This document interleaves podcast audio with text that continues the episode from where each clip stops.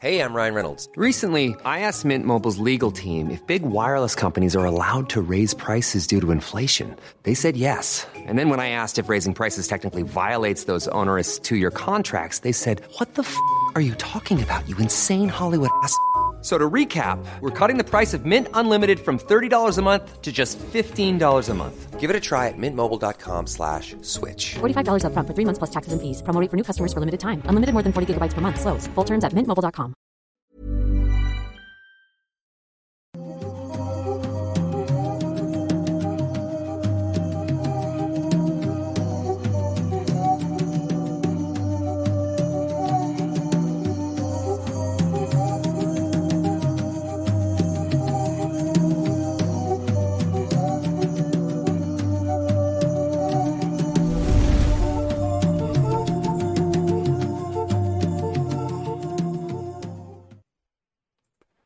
Hola, hola, sean bienvenidos a un episodio más de Noctámbulos, el episodio Número 113. 113, tal como yo recordaba Claro. en este pues, momento. Pues es Y el que sigue el 112 que hicimos la que- semana que- pasada. que sí, que estuvo muy bueno, ¿eh? Estuvo muy bueno. Lástima lo que pasó en el minuto 40, güey. Pero de ahí estuvo bien todo. Qué malo del minuto 40. Eh, pero pues bueno, estamos muy contentos de estar aquí. Como sabrán, esta vez no estamos aquí tal cual, estamos en bilocación.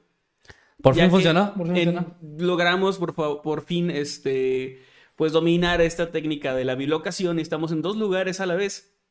Estamos aquí transmitiendo para ustedes y estamos en Matamoros, Tamaulipas. Yo estoy tocando en este momento eh, la canción de En la Oscuridad, de hecho. Ah, es, la, ¿sí? es la penúltima del, del setlist, ya falta una canción más y ya se acaba el, el concierto. Qué, qué chido los que están allá y además ahora están aquí viéndonos porque ya pasó un día del concierto. Esto es muy extraño. Me está Es dando muy, miedo. Muy, extraño. Pero para explicar a los que no están entendiendo una chingada, eh, básicamente esto es pregrabado. Perdón. Sí. Uh, pregrabado. No estamos en vivo. No estamos cual. en vivo. Y se preguntarán los que están en YouTube por qué hay chat. Se preguntarán vivo los que están poniendo si se oye bien. Este, se preguntarán en, por en qué. 2025. Sí. Que si nos ha llegado comentarios, gente, de, de un Noctámbulos, del Noctámbulos 3, de que alguien comentario de repente de, de ayer de... Sí se escucha, chicos. Oigan, se les acaba de ir la, la señal. Ajá. o sea, sí, sí. Y bueno, Pero este, bueno, el punto es que no estamos en vivo. Eh, Está marcando YouTube que estamos en vivo porque lo que quisimos hacer fue transmitir este video para que el chat pueda aparecer aquí bonito en medio de la para que pantalla. exista esa interacción entre ustedes como siempre la hay. Como siempre existe, ahí están apareciendo sus comentarios. Si alguien está dejando superchats, también están apareciendo los superchats y todo lo demás. Una también. mención ahí con los superchats es que vamos a estarlos, obviamente no los podemos leer aquí porque, Porque estamos en el pasado. Estamos en el pasado, tenemos esa, esa desventaja de estar en otro Sí, tiempo, sí. eh, en otra línea temporal. Pero vamos a estarlos leyendo en el siguiente episodio del próximo viernes y vamos a, digamos, juntarlos con los del el que sigue y vamos a leer sus superchats, así que no se van a perder. También pueden dejar en Twitter con el hashtag Noctámbulos Podcast, eh, pues todo lo que opinen de estos, de estos temas que les vamos a presentar en esta ocasión. Por cierto, mi nombre es Emanuel Morales, me acompaña como siempre mi compañero y amigo Kevin García. ¿Cómo estás, Kevin? Bien, bien, muy emocionado, muy contento de que ya tenía rato que teníamos como esta idea de que en algún momento, que por alguna razón eh, no podamos estar los dos para grabar un Noctámbulos, en vez de cancelar como ha sido en otras ocasiones que pues no se puede, el pregrabar uno, me, me gusta la idea, digo, me gusta ser un arma de mucho- doble filo que de repente por una emergencia no se puede y nos reclamen de que por qué no pregrabamos. Pero bueno, No, bueno, mientras ver. estén nuestras posibilidades lo vamos Es a lo hacer. que iba a decir, justo. En este caso, como esto es algo que ya estaba planeado, tu concierto tiene más de un mes que está planeado, Sí. tuvimos tiempo de planear esto. Cuando es algo que surge en el momento de que me enfermé o tuve una emergencia o lo que sea, o tú, pues obviamente ahí no se va a poder pregrabar nada, porque no tenemos capítulos pregrabados de hace tiempo. De hecho, estaría muy Han raro. tomado las Malvinas. Imagina- no, espera, y peor, peor que eso, güey. Imagínate que ahorita este fuera un capítulo pregrabado, pero que grabamos en 2020. Claro. Con el fondo de allá de Matamoros y todo bien diferente, güey. Sí. Yo, yo puedo estar más delgado o más gordo, depende de la época, porque ya me he visto capítulos donde estoy muy gordo y de repente estoy más delgado que ahorita y es como, ¿qué pedo? Así que es confuso. Es confuso. Pero bueno, el punto es que estamos aquí eh, muy contentos de estar con ustedes una semana más. Ojalá que los eh, temas que tenemos preparados les gusten. Ojalá que les guste el episodio de hoy. Se va a sentir diferente porque no vamos a poder leer superchats, comentarios o tweets. Que igual los invitamos a que dejen con el hashtag Noctámbulos Podcast si nos están viendo en este momento o si nos están escuchando en, en alguna plataforma de audio después. Como siempre, un tweet con el hashtag Noctámbulos Podcast para poder leerlos, porque aunque no estemos en este momento en vivo, los que sí están aquí eh, viéndonos, pues pueden estar interactuando chido ahí, así como en el grupo de Noctámbulos Podcast en Facebook. Así es, también eh, pues los invitamos de una vez a que se unan precisamente a ese grupo de Noctámbulos Podcast en Facebook y también al de los habitantes de Mundo Creepy y al de Escuadrón Subnormal. Eh, no sé si hay otras. Bueno, agradecemos a Eddie que está ayudándonos con el- la transmisión. es esta que iba a ocasión. decir. ¿Cómo están en vivo si los dos están en un evento ahorita? Ajá. Gracias a que Eddie volvió. En forma de. Pues no físicamente, pero pues él está ahorita. Él puede estar contestándoles a lo mejor en YouTube con la cuenta del canal. De hecho, Si no lo hizo, porque no quiso, pero puede hacerlo. porque no pudo, no sé. O porque, nada, porque no quiso. Bueno. Porque la otra vez te acuerdas que nos dijo, me caen bien mal y no sé qué. Es cierto, Sí, sí, así es. Eddie. Sí, dijo eso, sí. Pero bueno, eh, gracias Eddie por encargarte de eso. Gracias al señor Me Paraño que igual este Nos va a estar recopilando los no- nos va a superchats. estar ayudando por ahí también. Ah, bueno, no, bueno, porque no me va a porque me va a estar. ¿Cómo le vamos a hacer? Es pues Eddie que nos ayude con Eddie, bueno, superchats. Eddie que nos va a ayudar allá a recopilar. Este... Eso no lo hemos dicho a Eddie. que Eddie, Eddie también está invitado a mi concierto, eh, pero. Eh, güey, pero... Ah, no, madre. o sea, yo, yo, bueno. No, habíamos- no pensamos esto. Lo... A no, ver, no lo planeamos bien. retracto No- no mis palabras. dijimos. Mis palabras de que tuvimos mucho tiempo para hablar. O sea, sí tuvimos mucho tiempo, pero no lo planeamos con tanto tiempo al parecer porque no había pensado que Eddie puede ir a tu concierto. Pues sí puede, o sea, me gustaría que estuviera, pero bueno. Pues lo vas a poner a jalar, culero, ese día. No, pues sí. bueno, pues cosas que Pues pasan. desde el concierto, Eddie puede estar ahí transmitiendo el concierto. No, pues bueno, em, vamos a empezar entonces. Gracias a los moderadores que están por ahí. Eh, sí, gracias como siempre. Aunque ey, cuando estamos en vivo, los moderadores nos ayudan siempre a estar ahí. No sé quiénes estarán en esta ocasión, A pero... menos que alguno de los moderadores se haya ido al concierto, que también Bueno, ya todo el mundo está en el concierto entonces, güey. Pues estaría chido. Pues no, no nos va a ver nadie. Ojalá, para que vayan al concierto. Es muy raro esto, pero... sí, sí. O sea, también deseo que te vaya bien en el concierto. Gracias. Y bueno, vamos a comenzar con los temas mejor porque se Sí. está poniendo muy raro. Eh, Muy meta. Muy meta. El primer tema que tenemos es el que voy a nar- narrar yo, ¿verdad? Así es. Ok, correcto. Entonces déjenme les platico. Esta historia que les voy a contar, siéntense, júntense niños alrededor de la fogata. Tengo una historia muy interesante que contarles el día de hoy. Y es que eh, este caso es uno de esos casos que son como un, un caso matrushka, que entre más vas, más capas tienen y está muy, bueno, a mí se me hizo muy interesante. No sé si has escuchado hablar de un hombre llamado Clark Rockefeller. Supongo No. Rockefeller te va a sonar, ya hemos hablado aquí de los Rockefeller. Sí, de- en algún momento traje un caso yo sobre, sobre En el capítulo de Rockefeller. 77. Así es, Lo sí, yo apunté. lo recuerdo perfectamente. No, lo apunté, güey, porque- Que, que hablamos de, de un, de un miembro de la familia Rockefeller. Conozco el apellido, conozco... No conozco a la familia, pero me refiero a que sé quiénes son. Sí. Eh, pero pues no, no sé quién es Clark Rockefeller. Bueno, él como, como, te- como mencionamos ahorita, pues por el apellido es muy obvio entender que forma o formaba lo que sea parte de los Rockefeller, que precisamente Manuel en el capítulo 77 habló de Michael, uno de los miembros jóvenes en ese momento, en los 60s, que desapareció, ¿no? Y que tiene una historia muy interesante, vayan a verlo en el capítulo 77. Ahí ya más o menos hablamos un poquito más de la familia. Hoy me voy a eh, centrar más en, en este hombre y en, en lo que hacía. Primero les voy a contar algo que pasó en los noventas. En esta década, a mediados, una mujer llamada Sandra Voss, que era una alta ejecutiva de la consultora estratégica McKinsey & Company, se encontraba terminando una maestría en administración de empresas en Harvard cuando su hermana le presentó a un hombre llamado James Frederick Mills Clark Rockefeller. Nombre larguísimo. Y, o simplemente como se presentaba él más, más comúnmente como Clark Rockefeller. Un tipo que era encantador, adinerado, eh, lleno de historias interesantes que según contaría ella misma tiempo después, lo convertían en un sujeto simplemente cautivador.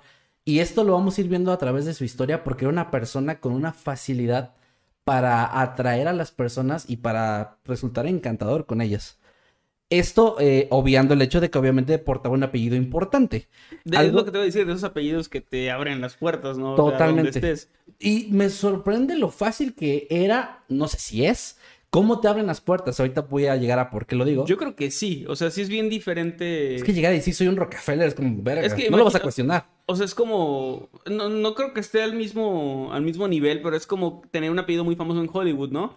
Y que de Ajá. repente te presentes en un casting y sí es como más fácil decir, este, ah, pues qué tal, yo soy Emanuel De Niro, ¿no? Sí, es como como ah, lo oro. O sea, aunque no sepas exactamente cuál es la relación, este, pues sí puedes Impone. pensar, o sea, sí te puede como que llamas la atención. Fíjate, y es en, en una, en, en algo como la actuación, imagínate en algo de cuestión de dinero, Empresarial. ejecutiva, empresarial, de una familia que Sí. lleva cientos de años. O sea, ¿no? no, no llega una persona a querer proponerte un trato que se apellide Slim y, y no lo pelas. O sea, Ah, es no, como no, que al menos tiene tu atención. Sí, ya con el puro nombre, exactamente. Entonces, bueno, esto también era algo que lo hacía todavía ver como una persona todavía más interesante, alguien a quien quieres conocer, quien cuando te cuenta una historia o te habla le prestas esa atención que tú mencionas. Él, eh, pues sí, parecía que tenía sentido, obviamente, esto del apellido y quién era con su estilo de vida, porque él portaba ropa de diseñador personalizada y era poseedor de una colección de arte que él decía era bastante, eh, era vasta y además cara. Basta. Basta, sí. Basta. Eh, así como de un departamento en Nueva York, cosa que, como todos sabemos, no es nada fácil de obtener. Son departamentos carísimos incluso en esa Cualquier época. amigos de clase media tienen ahí su departamento, ¿no? Por sí, por eso, sí, por Sí, desempleados, este, Sí. pueden tener ahí. Cual- cualquier güey así, eh, este, pues actor, así como... Actor que está buscando un papel Sí, sí. y un compañero con... O sea, te consigues un roomie que trabaja en alguna oficina así que nadie sepa bien qué hace, Y a huevo que pueden pagar un departamento bien verga. por supuesto. Pero bueno, el punto es que él, digamos que su nombre con lo que él decía y el- su modo de vida cuadraban a la perfección al parecer. Pero Voss no tardó mucho en caer rendida ante los encantos de Clark y al poco tiempo de conocerse y empezar una relación, en 1995 se casaron en una ceremonia de la iglesia de los amigos que no ¿Cuál tuvo cuál es la iglesia de los amigos? Fíjate que no la investigué a fondo, pero venía una ceremonia quaker. Ah, los cuá- cuáqueros, ajá, los, los de, la avena. Pues sí. O Es que- sea, yo, no, yo, yo no sabía la relación hasta que lo me Tengo metí a checar entendido eso. que cuá- cuáquero o cuáquero era como una especie de... o sea, es co- imagínate un tipo menonitas o... Ah, pues sí, algo así o- entendí o que como eran. Amish, pero, Pero- creo que son como muy ortodoxos. Es lo que te iba a decir, ajá. Y al, al rezar hacen como ciertos movimientos muy, este... ¿Como de pato? eh, pues es que... No, no, estoy mamando no, por la de cuac. no, no, no, o sea, como espasmódicos, o sea, como que se mueven mucho al, Ok, al no, momento no de estar eso. rezando. Y creo que de ahí viene eso de cuáquero, pero no estoy muy seguro, no recuerdo. Pero, no, la verdad, como es un dato muy pequeño, no lo investigué. Pero sí es una iglesia así como que muy... Es una- pero que no tiene estatus legal, porque se casaron ahí, pero este, esta ceremonia no tuvo ningún estatus legal, fue como algo meramente, eh, no sé si es religioso, pero, pero sí. Bueno, es que también creo yo que cualquier, en cualquier religión es así, ¿no? O sea, si te casas por la iglesia católica, legalmente no estás casado porque por eso necesitas la boda civil. Bueno, buen punto, sí. Creo que aplican, a menos que en Estados Unidos sí haya como... Lo que se me hizo raro es que lo mencionaran como de algo destacado, o sea, que, que eso del que no tuvo, este... ¿Validez? Va- Ajá. Bueno, a lo estatus mejor te refieren a que se casaron por, por esta religión, No, pero no nu- en- nunca por el civil. Creo que sí. Bueno, el punto es que se casaron. Sin embargo, con el paso del tiempo, su relación comenzó a agrietarse. Clark se volvió emocionalmente abusivo en contra de Sandra. Además, esta sospechaba que algo andaba mal con su esposo, pues todos los ingresos provenían de parte de ella, lo que le permitía a Rockefeller vivir con los lujos que deseaba: autos, ropa, eh, propiedades y pues su colección de arte, entre otras cosas, ¿no? Al ser cuestionado por estas cosas, él aseguraba que su fortuna se encontraba congelada gracias a los estragos de la Guerra Fría y también decía que de volver a Alemania para intentar reclamarla podrían obligarlo a alistarse a las Fuerzas Armadas. Ese era como su argumento que todo el mundo le creía. Mira con la cara que te mira. Sí, ya empezamos ahí un poquito con la parte de que mm, algo anda raro. A pesar de no traer dinero a la casa, él era quien administraba las finanzas y era muy controlador en otros aspectos de la vida cotidiana de, de su esposa. Y aunque esta relación no era de lo mejor en esos años, aún así, para el 2001 tuvieron a una hija llamada Ray Storrow Mills Rockefeller, a quien de cariño le decían Snooks. Otro detalle importante es que le pedía a su esposa que presentara su declaración de impuestos como si fuera una persona soltera, sin dar mayor explicación sobre esto, algo que pues Sandra no tenía mucha más opción que aceptar porque ya él se había vuelto, te digo, un poco controlador, eh, manipulador y abusivo emocionalmente también. No mencionan eh, violento, pero sí, al menos en la parte em- emocional, sí era abusivo. La familia se mudó en diversas ocasiones, pues Clark parecía no poder mantenerse estable en algún lugar. Eh, a pesar de que se esforzaba muchísimo en mejorar su reputación en cada nueva casa a la que llevaba- llegaban, perdón, siempre utilizando sus conexiones con los Rockefeller y su historia como un adinerado graduado de Yale, dueño de negocios en Canadá, para obtener favores, beneficios y principalmente el respeto de todos sus allegados. Era algo que él Suena. buscaba, a- o sea, suena la típica estrategia de alguien. eh, muy honesto y buena persona. sí, claro, así que alguien con quien tienes que hacer negocios ya. O. No, o sea, suena, suena como la típica estrategia de un estafador. O sea, de alguien, de alguien que, que utiliza este nombre, eh, el estafador este de Tinder, ¿no? Que era como Ah, sí, sí. utilizar est- esta pantalla de tengo dinero, pero necesito que me prestes y te voy a pagar porque soy confiable porque tengo dinero. Ajá. Pero y, en y este con alguien, momento con dinero de alguien más te pagan y... Sí, esta- entonces es como... Pues más o menos por ahí vamos. Eh, ya, ya, ya obviamente para este punto ya se dan cuenta que algo anda muy raro, ¿no? Eh, entre abusos, gritos y arranques de ira, la mujer había comenzado a sentir que el encanto por su esposo ya se estaba desvaneciendo. Y su actitud sospechosa, así como el hecho de que había detectado que algunas de sus historias con el paso de los años sobre su vida antes de su matrimonio no cuadraban del todo, la orillaron a contratar en el año 2006 a un detective privado para que averiguara cuál era el secreto que escondía Clark. Sin saberlo, esta mujer estaba a punto de descubrir a uno de los mayores impostores de los últimos tiempos, quien además guardaba un terrible y oscuro secreto. Con razón nunca me presentaste a tu papá. Sí, el señor a, Rockefeller. a nadie, ¿no? Es que también él decía que era como si ha llegado, o sea, sí, sí tenía conexiones con Rockefeller, pero no era de los que O sea, estaban no era con tu ellos. hijo, no era... No, no, no, era como un sobrino de alguien, ¿no? Pero pues con el apellido. Esta es la historia que les voy a contar de Christian Karl Gerhardsreiter. O sea, Clark Rockefeller, pero su nombre real. Clark Reiter. Ajá. Eh, les es Christian Karl Gerhardsreiter. No lo voy a mencionar mucho porque está difícil. Es alemán. Christian nació el 21 de febrero del año 1961 en Sixdorf, Baviera, en Alemania Occidental. Hijo de Simón, un pintor, e Irmgard Gerhardsreiter, una costurera, además de ser hermano de Alexander. Eh, para- mencionan como que fue su único hermano, un hermano mayor. Carl tuvo una infancia llena de carencias y si bien no vivía en la pobreza extrema, tampoco tenía un estilo de vida que lo dejara satisfecho, pues desde muy pequeño creció en él un sueño muy particular. Quería mudarse a Hollywood y convertirse en un actor de renombre, un sueño que mantuvo durante gran parte de su vida. Sin embargo, para su fortuna, la suerte tocaría su puerta cuando él tenía apenas 17 años de edad, en 1978. En ese año, durante un viaje en tren, conoció a una pareja, Elmer y Jean Kellen, una pareja estadounidense que se encontraba de viaje en Alemania. Christian utilizó sus nombres para obtener un permiso falso que le permitiera ingresar a los Estados Unidos, asegurando que los Kellens lo habían invitado a vivir con ellos temporalmente en California como estudiante de intercambio. O sea, él no sé cómo chingados lo hizo, pero sorprendentemente la embajada le aceptaron la visa con esta información y el chico logró ingresar al país. De hecho, nunca volvió a ver a los Kellens. O sea, él nada más usó sus datos Sí, de dónde vivían y cómo se llamaban y todo esto para, para para poder irse. pues sí, como, ajá, para poder irse de, de Alemania. Eh, logró ingresar al país y no tardó mucho en obtener una beca de, de escuela secundaria, precisamente como un estudiante de intercambio. Pero no duró mucho tiempo ahí, ya que comenzó a vagar por el país, llegando ese mismo año a Connecticut, en donde se encontró con la familia de Edward Savio, un hombre que actualmente es un novelista y guionista en, en Los Ángeles algo conocido en, en el medio. Con esa familia se presentó ahora como Christian Gerhardsreiter, o sea, dividió su apellido en, en dos para hacer la pronunciación un poco más sencilla. Y se convertiría este en el primer, su primera falsificación de identidad, por decirlo de alguna forma. O sea, nada más era como que lo Sí, es- movió un poquito. Movió un poquito para la parte de, eh, o sea, lo mencionan así, que fue para la parte de pronunciación y pues sí, tener ot- otra identidad realmente.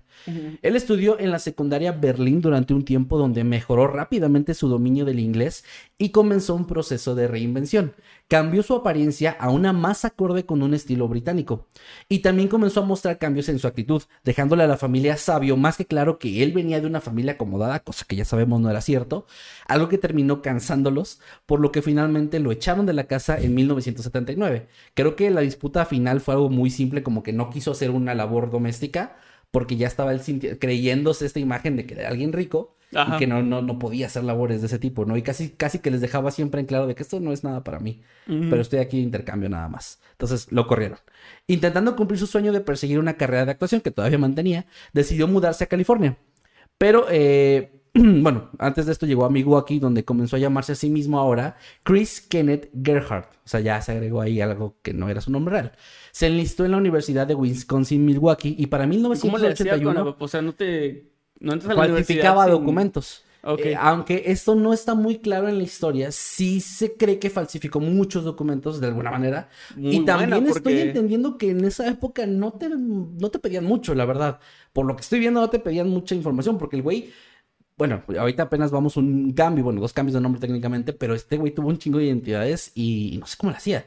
O sea, supongo que se volvió bueno incluso en falsificar información y documentos. Yo creo que sí, porque está, está muy raro. O sea, de repente a, a mí me han rebotado papeles que son míos y que están en regla porque hay un errorcito Bueno, de algo. algo que también es importante tomar en cuenta aquí es que hasta más adelante en la historia se, se hizo como una de estas eh, verificación de datos. Porque pa- al parecer en todo esto era, tú llegabas y decías, soy tal persona y, ah, sí, eres, eres, eres- eres Juan López, o sea, y te creo. Y si tu papel dice, yo no voy a investigar, no voy a meterme al gobierno para verificar tu cédula de algo. Bueno, claro, tampoco había internet para andar. No había. Y los sistemas que existían eran cosas más como locales. O sea, eh, tendría que haber un pedo ahí, un proceso legal o que esté involucrada la policía para que ya te investiguen de esa forma. Si no, pues eras un güey que llegó de la ciudad. Aparte, estamos hablando de épocas, los 70s, 80s, donde había mucho movimiento de migrantes en todo el país. Sí. Este, post-guerra, post la Guerra Fría también. Entonces, entonces, era muy común que llegaran extranjeros. Entonces, bueno, le creían y empezó a estudiar. Eh, para el 81, te decía, se casó con una chica llamada Amy Gersild Dungy con la intención únicamente de obtener una tarjeta de residencia permanente o conocida más comúnmente como una green card. Fue con ella con quien utilizó por primera vez la excusa de que al volver a Alemania lo, lo iban a enlistar en el ejército. O sea, prácticamente le, le pidió de por favor, si, si no me ayudas, si no me caso contigo, ya acabando mis estudios me van a regresar. Entonces ella eh, la, la pudo persuadir. Sin embargo, al día siguiente de la boda escapó a California. La abandonó No, de un día para otro. Hay otras fuentes que mencionan que sí estuvo unas semanas estudiando y luego ya se fue. Pero bueno, el caso es que se fue poco tiempo O después. sea, encontró lo que buscaba y se fue. Básicamente lo utilizó nada más, sí. Eh, que yo tampoco sabía que te daban la green card tan rápido. O no sé si ya no se hacía antes, sí se hacía. Pues se la dieron inmediatamente. Pues tengo entendido que se hace como toda una investigación, ¿no? Para asegurarse Ahora sí. precisamente de que no estés fingiendo. Igual y tiene que ver con esto. O sea, a lo mejor es Estamos viendo que- para el cursor. Sí.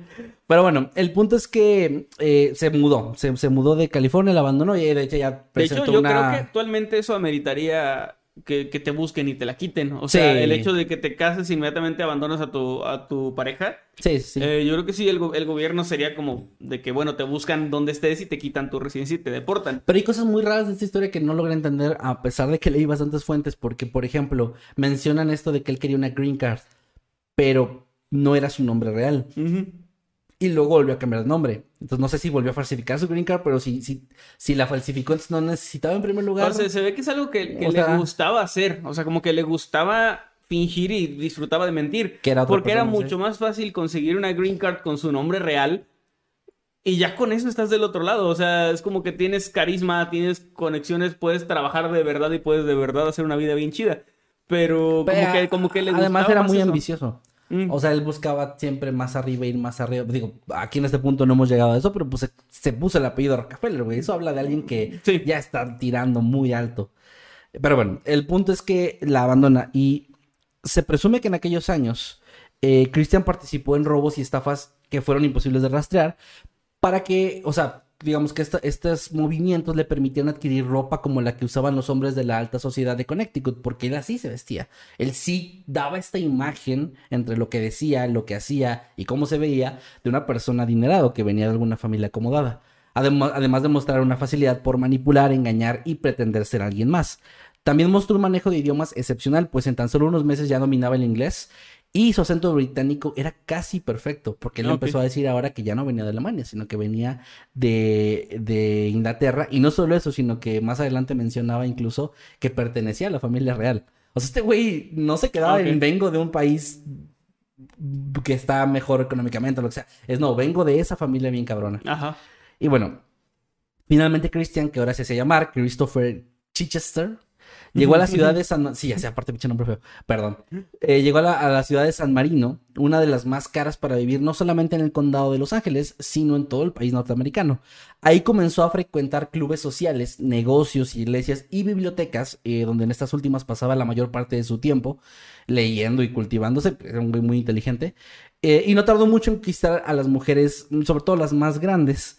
a- o sea, eh, más grandes viudas, no conquistar literalmente, sino más bien, pues, con sus encantos les Claro. parecían un, un joven es que que tiene- querían tener cerca, ¿no? Y con Tiene mucho platicar. sentido que quisiera, o sea, que quisiera cultivarse y saber cosas, porque creo que puedes fingir tener dinero, puedes fingir muchas cosas, pero algo que es muy difícil de fingir es la inteligencia o la, Ajá. o la, sí, o sea, el tener cultura, ¿no? Es muy complicado porque tarde o temprano vas a encontrarte en una conversación con gente que va a notar que no, Que no sabes.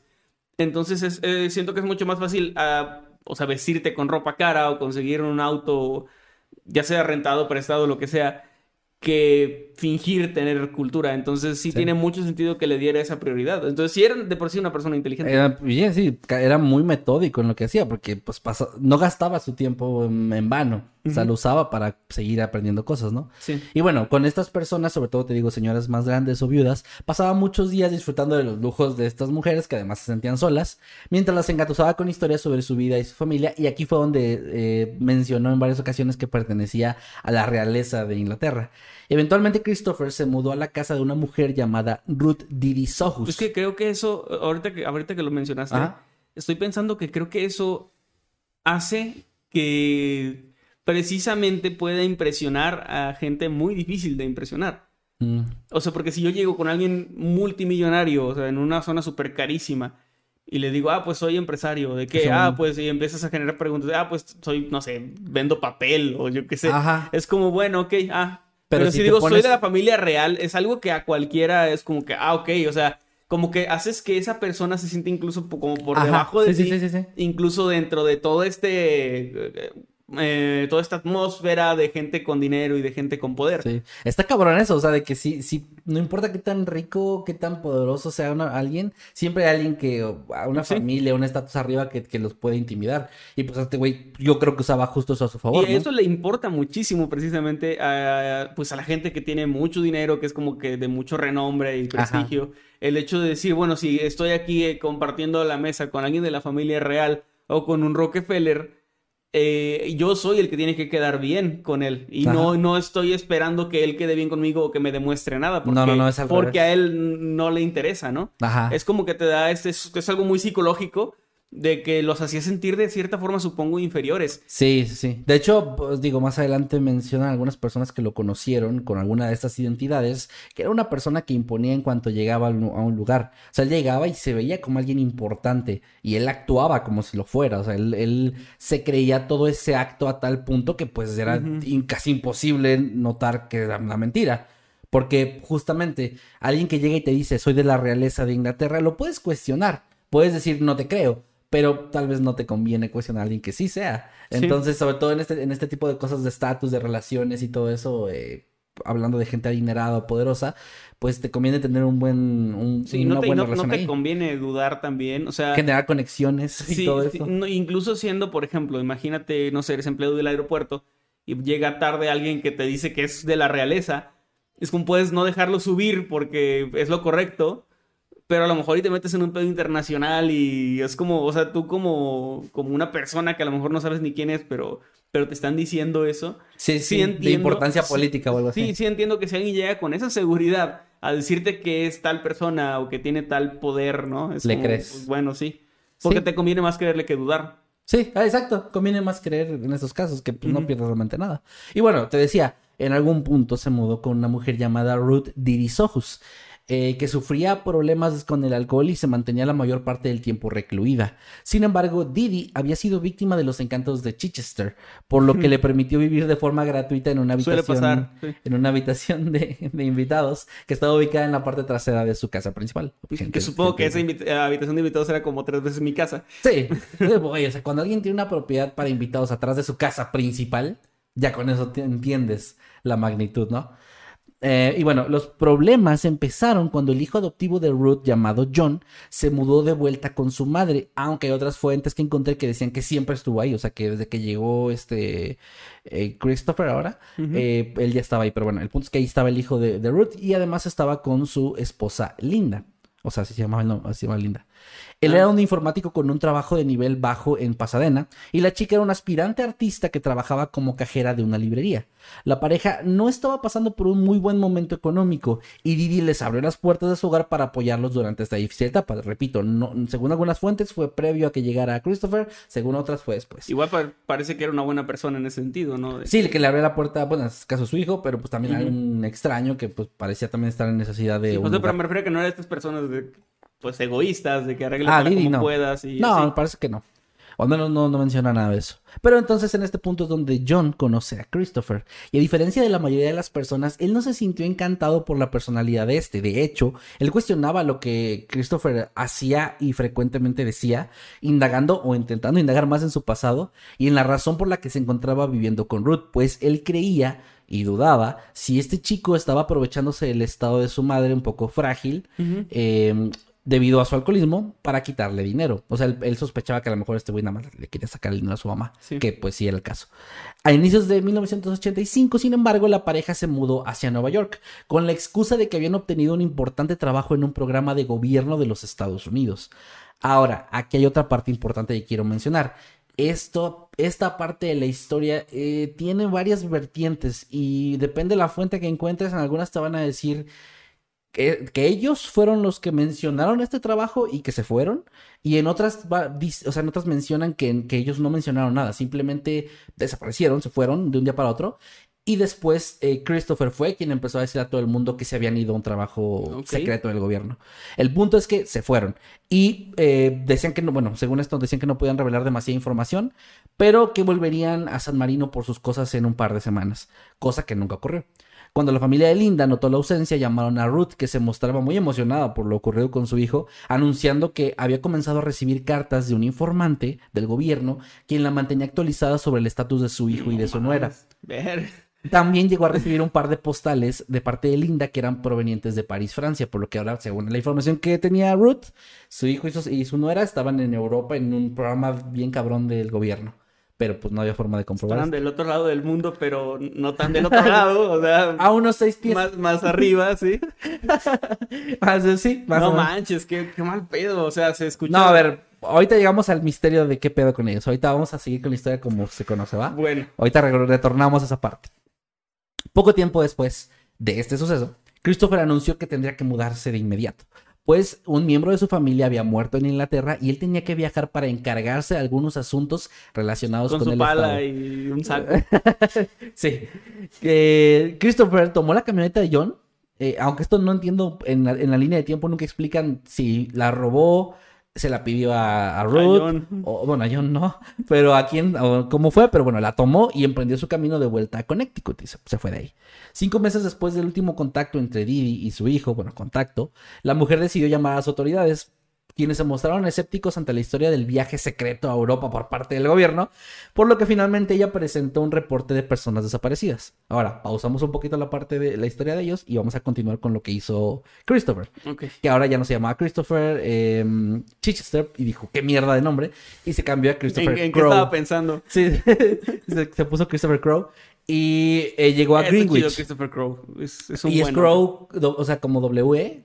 Ah, ok, Crowe, ok. Crowe, ajá. Pero es, creo que se dice Crow. Crowe, sí, chido. sí. Ajá, se escucha chido. Christopher Crowe sí suena hacia Más nombre, nombre de escritor algo O de actor, güey. o de actor, sí. Ah, me estoy pensando más en Russell, Russell Crowe. Crowe. Bueno, el punto es que llegó a Greenwich, en Connecticut, y empezó a formar conexiones A Bruja una Verde. vez más. A Bruja Verde en Connecticut no, no tiene. Bueno, empezó a formar conexiones una vez más con las personas importantes de esta ciudad. Su método fue similar al usado en San Marino, pues frecuentaba clubes y lugares donde sabía que encontraría a las mujeres y hombres más destacados de la ciudad, a quienes engañaba con una nueva historia. Ahora él aseguraba que era un productor de televisión de Los Ángeles que había trabajado en el programa Alfred Hitchcock Presenta.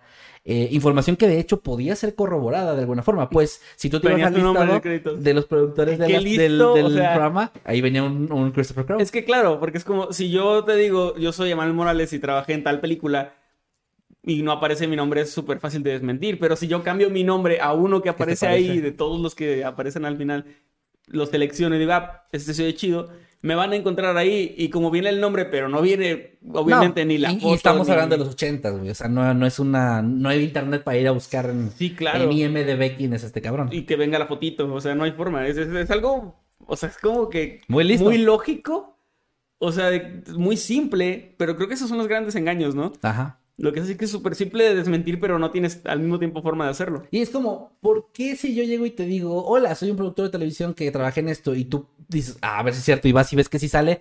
O sea, Hasta ¿cómo ahí llega la investigación, ¿Cómo ¿no? llegas al tren de pensamiento donde dices, pero qué tal si este güey está mintiendo y se cambia el nombre? O sea, Es que es eso, se oye muy elaborado para ser cierto y eso te ayuda un chingo. y ni siquiera es tan importante. Decir, yo es como- tendría que haber hecho esto, esto y esto Y para todo llegar aquí. para decirte que soy productor de ese programa, porque puedo seguir siendo productor, pero no de ese programa. Ajá. O sea, es como difícil. es- era güey muy listo, sabía Es muy- exactamente dónde poner la información Muy, y cómo acomodarla. este, Sí, o sea, es, es eso, es como muy complicado para alguien diría, ¿quién haría eso y para qué? Ajá. Pero bueno, te decía. eh, de hecho, era el, no era el programa original, era el revival de, de Alfred Hitchcock presenta. Hitchcock presenta. Eh, obtuvo rápidamente un trabajo en Greenwich como técnico de computadoras en S.N. Phelps and Company, donde expandió su historia, mostrando ahora fotografías de su madre y su hermana, que no eran ni su madre ni su hermana, y de una mansión en París que le pertenecía a él. Sin embargo, sus compañeros no tardaron mucho en darse cuenta de que algo andaba mal, justo como tú dijiste. Llega un momento en el que te topas con alguien que es- puedes fingir muchas cosas, pero conocimiento es dificilísimo de fingir. Sí. Y se daban cuenta de que a pesar de su comportamiento extrovertido y seguro de sí mismo, eh, notaron que el hombre no poseía los conocimientos o los estudios necesarios para el empleo que había obtenido. O sea, si no cuadraba ahí. Al parecer en su entrevista de trabajo la había tomado en un club náutico donde conoció a Stan Phelps, que es- si les, o sea, la, la compañera era Phelps and Company, entonces era uno de los dueños. Sí, sí. Eh, es el papá quien- de Michael Phelps y de Richie Phelps. de- sí, correcto. Ajá. ¿De qué, qué- qué chingados dijiste de mí? Ajá. Bueno, él estuvo, lo conoció ahí, platicaron en un par de ocasiones y le dio el trabajo, básicamente como que lo convenció de que le dio un trabajo, eh, nuevo, era muy manipulador, carismático, etcétera. Tal vez esto fue lo que llevó a algunos de los empleados de la compañía a revisar bien la información, a hacer este double check, encontrando así que el número de seguro social que había dado para poder entrar no le pertenecía a ningún Christopher Crow, sino a un hombre llamado David Berkowitz, que si les suena, David o a ti, sí. es porque es el conocido como el hijo de Sam, un asesino serial, Sí. que aterrorizó a Nueva York en la década de los 70. ¿Por qué chingados agarró el número social de un asesino serial? No tengo Y idea. ya había pasado esto de David Berkowitz. O sea, ya. Eh, sí, sí, para esa fue fecha. una década antes. Ajá. Ok, ok. Sí, sí, sí. Entonces, este... será Hermano de Timón Berkowitz. Ahí sí ya no entendí el chiste. ¿Quién Es es de Timón? Y Pumba. Así se apellida. ¿Ah, ¿Ese apellida? Ah, no, no sabía eso. Bueno, Crow, obviamente, al notar esto fue como despedido inmediatamente. Poco después consiguió, sin embargo, otro empleo, ahora en Nico Securities, donde Pero increíblemente... si hablaba alemán, no debe ser tan malo. No, no debe ser tan malo. Pero también hablaba inglés británico. Ah, bueno, eso sí. Bueno, obtuvo eh, un puesto de gerente de ventas de bonos corporativos, a pesar de, de nuevo, no tener nada de experiencia. Logró entrar a un nivel muy alto del, del organigrama en este lugar. Al- algo de lo que no tenía ni experiencia y que no pasó desapercibido, obviamente, por ninguno de los colegas, pues era incompetente en su trabajo porque no sabía nada, básicamente. Y lo criticaban fuertemente. En este caso, criticaban la decisión de contratarlo de uno de los gerentes que lo había contratado simplemente por sus supuestas conexiones con la realeza de Europa. Pero sin ninguna referencia. No, fue más como... Y personas que lo conocieron a este ejecutivo, que no encontré su nombre, eh, decían que era una de estas personas que pues, se impresionaban fácilmente. Es como... ¿Te, te imaginas? como que, ah, trabajar- a este güey porque tiene conexiones. ¿Te imaginas que en un trabajo alguien suba solamente por su carisma y no por sus conocimientos? No, Eh, eso no creo que pase. Estaría muy feo, ¿no? Sí, no, pero en un mundo horrible en que no quiero vivir. Eh, sin embargo, bueno, este acto no duró demasiado, pues tras no dar resultados, fue despedido una vez más. Y fue en esta época, ya por 1988, cuando decidió desaparecer una vez más del radar, ya que notó que las autoridades ya se estaban, eh, bueno, ya, ya se encontraban buscándolo gracias a que dieron con la camioneta pickup que le había pertenecido al desaparecido John Sohus. Con el pretexto de que él tenía que viajar a Alemania por una urgencia familiar, Christopher dejó el nuevo trabajo que había obtenido en Peabody and Company y finalmente se mudó a Nueva York, en donde se mantuvo oculto durante varios años mientras desarrollaba la que sería la penúltima, pero la más importante de sus identidades falsas, y además la más notoria, pues con los años de experiencia... Sí, Eh, Donald Trump. pues con los años de experiencia que ya tenía engañando a personas y a personas muy influyentes, se sintió muy seguro de dar un siguiente paso, creando así la identidad de Clark Rockefeller. Dijiste penúltima, o sea que después de lo de Clark Así Rockefeller hay, hay, uno Hay más. otra más. Por eso puse la pausa dramática en el momento eh, que necesitaba la historia. Para este punto ya, ya había obtenido en esos trabajos, incluso en el, en el que te mencioné mm, de, ay, perdón, se me fue el nombre de la, de Nico Securities, me parece que ahí fue donde más ganó dinero como ejecutivo de ventas de bonos corporativos. Llegó a tener un salario de arriba de 150 mil dólares, que para la época era todavía más que, o sea, Sí, sí, sí. previo a inflación, pues estaba un pinche sueldazo. Y, y pues con esto sí obtuvo una pequeña fortuna, ¿no? Digo, no era rico, pero ya tenía para vivir.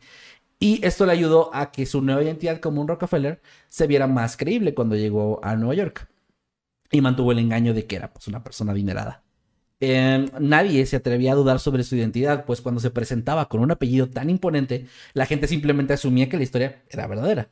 Clark llegó a asegurar que además era amigo de personalidades como Britney Spears, que estoy pensando eh, ahorita, esto debe ser de 80s y 90s, pero Britney Spears, ¿qué- ¿cuándo empezó su popularidad? En el a finales de los noventas. Ok, entonces... Segunda eh, mitad de los noventas. Con razón, porque se me hacía raro que este dato venía aquí como en esta parte cronológica, pero yo decía, pero Britney Spears no, bueno, no me cuadraba, pero bueno, en algún punto de, su, de que mantuvo su identidad como, como Clark Rockefeller, que fue entre el 90 y 2006, que fue lo que les estaba contando ahorita de Sandra, que mandó a contratar al detective, dijo que era amigo de Britney Spears, de George Lucas y de ah, inclusive el canciller alemán Helmut Kohl, perdón. Con su nueva identidad aseguraba ser un banquero independiente que manejaba el flujo financiero de varios países asiáticos. Y eventualmente a través de una amiga llamada Julia que conoció en una iglesia, Clark conoció a Sandra Voss, quien se convertiría en su esposa. Ahora, regresando al año 2006, ya cuando Sandra se da cuenta que su relación se está yendo a la, a la chingada y que, y que contrata a este detective. Sandra descubre, gracias a este investigador privado, que Clark Rockefeller no existía. No, nada, no se ve, no había usurpado la identidad de alguien más, simplemente no- no había un Clark Rockefeller. no, no existía esta Que persona. fue más listo al no usurpar la identidad de alguien. Sí, claro. Porque ya en esta época, ya con internet y todo, era mucho más fácil, ¿no? Y bueno, también descubrió que no era dueño de ninguna fortuna, obviamente. Eh, Voss comenzó inmediatamente un proceso de divorcio. Y que no sabía una chingada de producción de televisión. no. Tú no sabes nada sobre... Así le, así le dijo. Así- Con un cigarro. En efecto, no es cine. Eh, no, de hecho, ella está curiosa que en esta parte de la historia, ella se divorcia de él, bueno, empieza el proceso de divorcio, pero no logra descubrir quién es. Solamente que no es Imagínate Clark eso, o sea, de que estuviste años con alguien que no sabes ni cómo se llama de verdad. Ay, de hecho, esto me acabo de recordar cómo iba a empezar este tema. Sí me empezó preguntando que, que cuál sería la cosa que alcanz... que- ¿Qué mentira se alcanzarías a perdonar? Igual lo voy a hacer. ¿Cuál sería la mentira que se alcanzarías a perdonar de tu pareja? Por ejemplo, en este caso de Crickstar, güey. O sea, si, si por ejemplo te enteras de que ella nació con otro nombre y en algún punto se cambió el nombre, sería como de, sería- ah, bueno, ok. O sea, sería raro porque sería porque no me dijo. O sea, creo que cuando cuando hay una mentira que es inocente o que es como no tan grave, lo que me preocuparía ahí no es la mentira, sino el por qué no me dijo. O sea, si me ocultó algo tan simple, pues porque no había salido en la plática. no, no, si no me habías dicho. ¿Cuántas tú. veces le has preguntado a Crickstar, oye, ¿no tenías otro nombre antes? Es cierto, nunca lo he hecho. Ella Voy a te- preguntar. y güey, sí, sí, ¿no? Sí, no, no, no, pues es, no es sé, o Cristina sea, Rockefeller. al Igual y eso sí lo perdonaría, no sé, pero ya el hecho de no saber ni quién es, ni su país de nacimiento, ni cómo se llama en realidad, su edad, o sea, todo eso sí es, es algo, porque para empezar sería como que pues tú no eres la persona con la que me casé, no, No. la persona con la que me casé no existe. No, no, no. Y, y es... Es- creo que lo que más pega en ese, en ese caso. Es decir, yo sí me enamoré de ti, pero de la. Una, una, De la cosa que estabas fingiendo, ajá, una- de una versión de ti que estás actuando. Entonces no eres tú. No me enamoré Ajá. de ti porque tú no existes, ¿no? Sí, no, o sea, no se enamoró de un estafador que tenía un chingo de identidades. Si o sea, le hubiera contado técnicamente eso- sí. No, no, no, pero si él hubiera contado eso, No, pues no. esa, esa narrativa, este, pues no se hubiera casado con él, ¿no? No. Bueno, quién sabe. Bueno, hay gente que es muy. Hay gente que sigue a Manson, ¿no? que siguen casar con él. Están querían cuando. Sí. Bueno, todavía quieren, aunque ya no. Todavía, sí. Bueno, el punto es que. eh, sí, con eso iba a abrir el tema, perdón. Pero bueno, ya que lo dejamos, igual los invito a que nos dejen ya sea en los comentarios eh, o con el hashtag Noctambulos Podcast. ¿Qué cosa, hasta dónde sí perdonarían? ¿Qué es lo que pregunta que te dice? ¿Hasta dónde sí perdonarías? Porque creo que yo un cambio de nombre sí lo perdonaría. Un- o sea, sería como de, ah, ok, está raro, pero pues, no, no voy a desconfiar de una persona por eso, porque puedo entender que hay un contexto. Ujú. Ya un cambio de historia de vida, ahí sí. O sea, de que tú me dijiste que eras de tal parte y realmente no es cierto. Ujú. O de que, sí, ahí creo que ya empieza Sí, ya... que no naciste donde me dijiste que naciste, ni Ajá. estudiaste donde me dijiste que estudiaste, Ajá. ni te apellidas así, ni te... Sí, ahí ya empieza de que, verga, ok, no, esto ya es demasiado. Pero bueno, el punto es que ella empieza el proceso de divorcio, logrando cambiar legalmente el nombre de su hija. Espera, espera, pero ¿por qué había un proceso de divorcio si no, si no tenía validez su matrimonio desde el principio? Oye, bueno, no lo Pues sabía. supongo que en algún punto sí se casaron legalmente, güey, porque es, o sea, nada más yo mencioné que en el 95 se casaron por esa iglesia. Ah, ok, ok, ok. Luego no sé si en algún punto, eso no lo Me menciona. imagino que sí. Tiene que haber porque hubo una, una cosa legal aquí de divorcio, entonces sí, en algún punto. Digo, no sé, es... es- También pensé que tal vez ella no sabía que no tenía validez el matrimonio, porque ya ves que él, No, hacía, no. él le hacía como que eh, las declaraciones de impuestos que las llenara como si fuera soltera. Sí, sí, sí. Me imagino que con su apellido de soltera y no el Rockefeller. Sí, porque incluso pues la, la, la hija tenía el apellido Rockefeller. Ok. Eh, Reich o eh, Snooks tenía el apellido Rockefeller. Entonces sí, tuvo que haber un pedo ilegal, pero pues realmente ahí sí no, se, no sé, o al menos no se sabe exactamente cómo lo manejaron. Pero bueno, sí se divorciaron.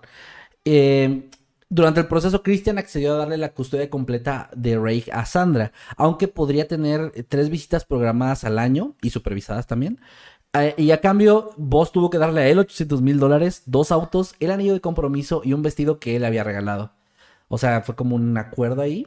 Eh, y durante ese tiempo, incluso algunos miembros de la familia Rockefeller que se enteraron de lo ocurrido, declararon que el hombre no tenía ninguna relación con ellos. Digo, ya era obvio que la identidad era falsa, pero incluso llegaron a salir a decir, no, sí, no, no, no, no, no, no hay una relación. O sea, no existe este güey en nuestra familia ni en nuestra vida, ¿no? Eh, sin embargo, de forma un tanto sorpresiva, en ningún momento del proceso se indagó sobre la vida de Christian y por ende los demás engaños y crímenes cometidos en su pasado no fueron descubiertos.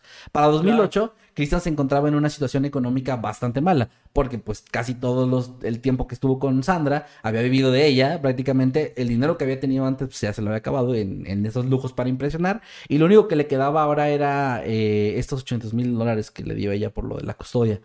También perdió las conexiones que había hecho como Clark, obviamente, y las, y las posiciones materiales que había obtenido igual.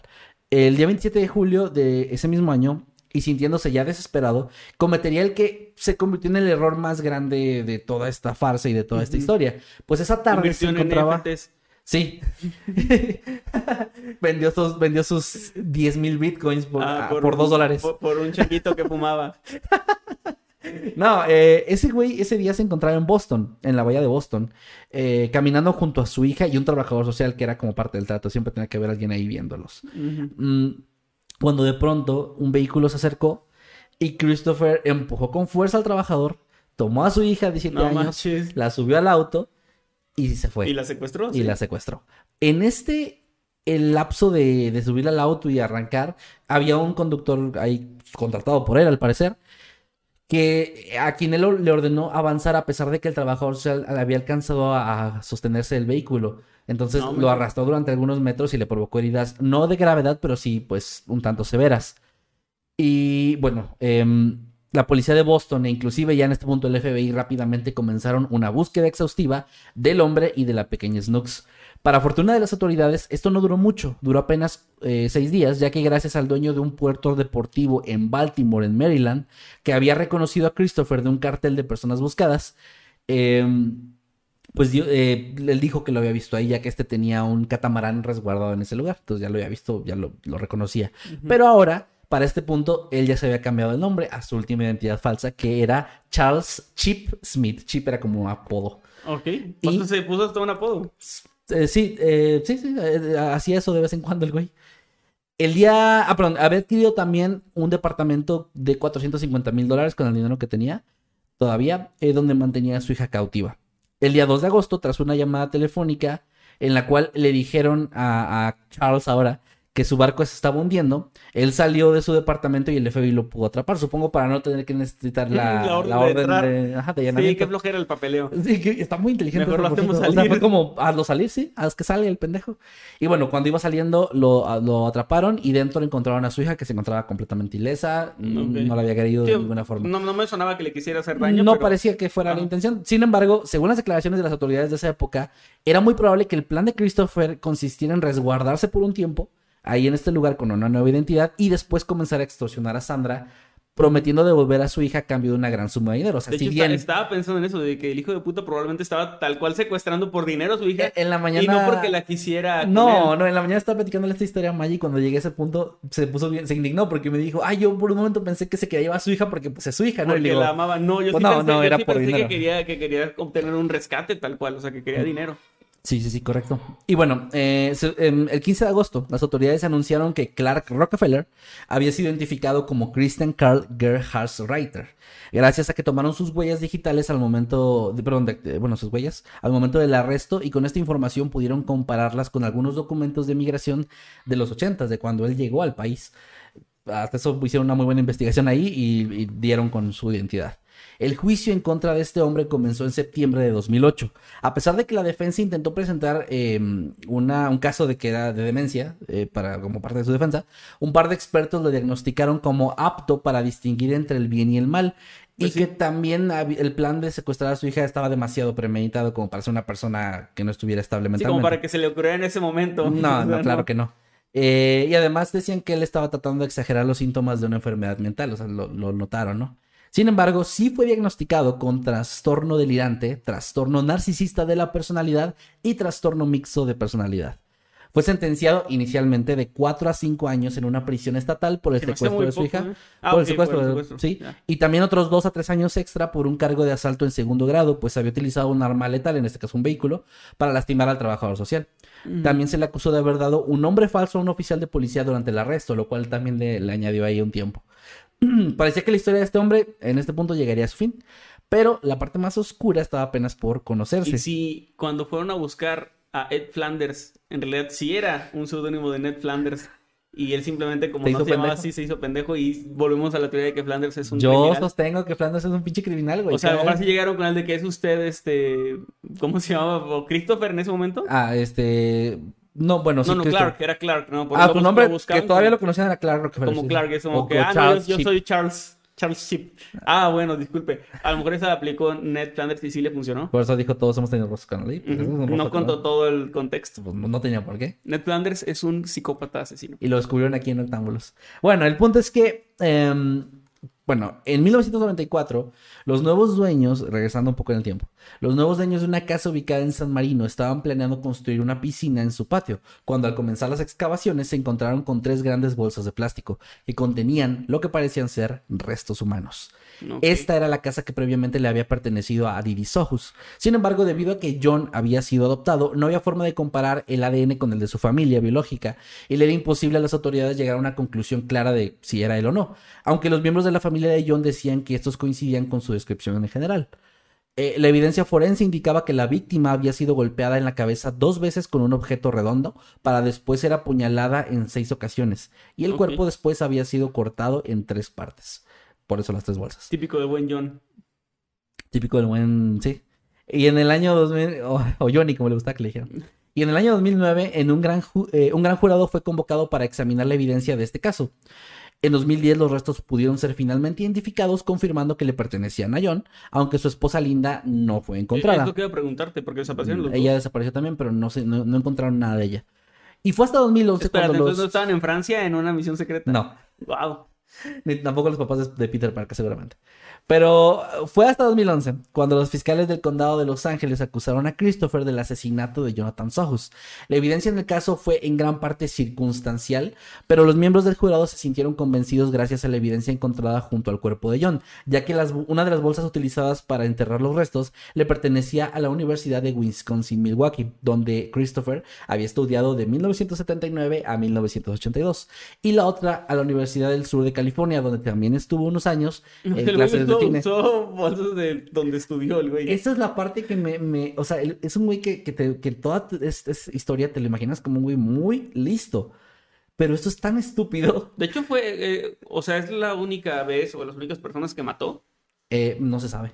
O O sea, se cree que sí, porque al menos todo lo que les he contado de su vida es lo que se pudo rastrear con sus, con sus huellas y con Sí, pero información de gente. pudo tener un montón de identidades y delitos en otros lugares. Aunque pues parece que no, porque las fechas sí cuadran. O sea, la gente que lo conoció, este, luego salió mucha gente a dar su testimonio que lo conocieron con X o Y de las identidades que tuvo.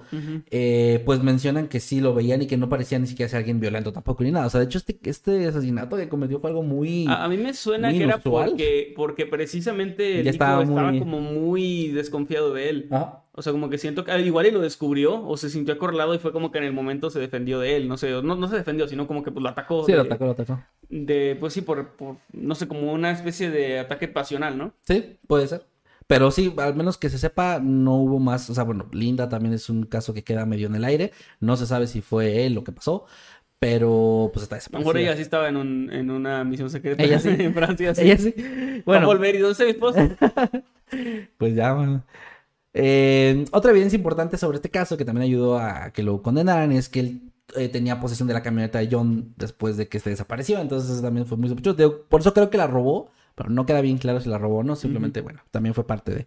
Y en agosto de No, yo 2013... dijo que me la dejaba. Él dijo, era su, fue su último. fue su último deseo. ¿Está muerto? Ay. Antes de irse a su misión. ah, sí, sí.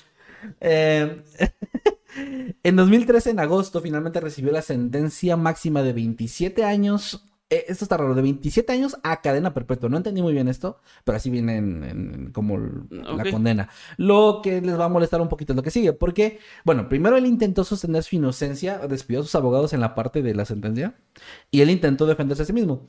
Él lo que hizo, lo que dijo fue que Linda había sido la responsable de la muerte de, de- de John, que por eso estaba desaparecida. Se aprovechó de que ella estaba desaparecida para decir que ella había sido y que lo estaban inculpando, que él no tenía nada que ver con eso. Pero esto no, dio resultado, pues la sentencia continuó tal como estaba y actualmente se encuentra como eh, elegible para libertad condicional No mames. para el año 2029, cuando ya tenga unos 68 años de edad.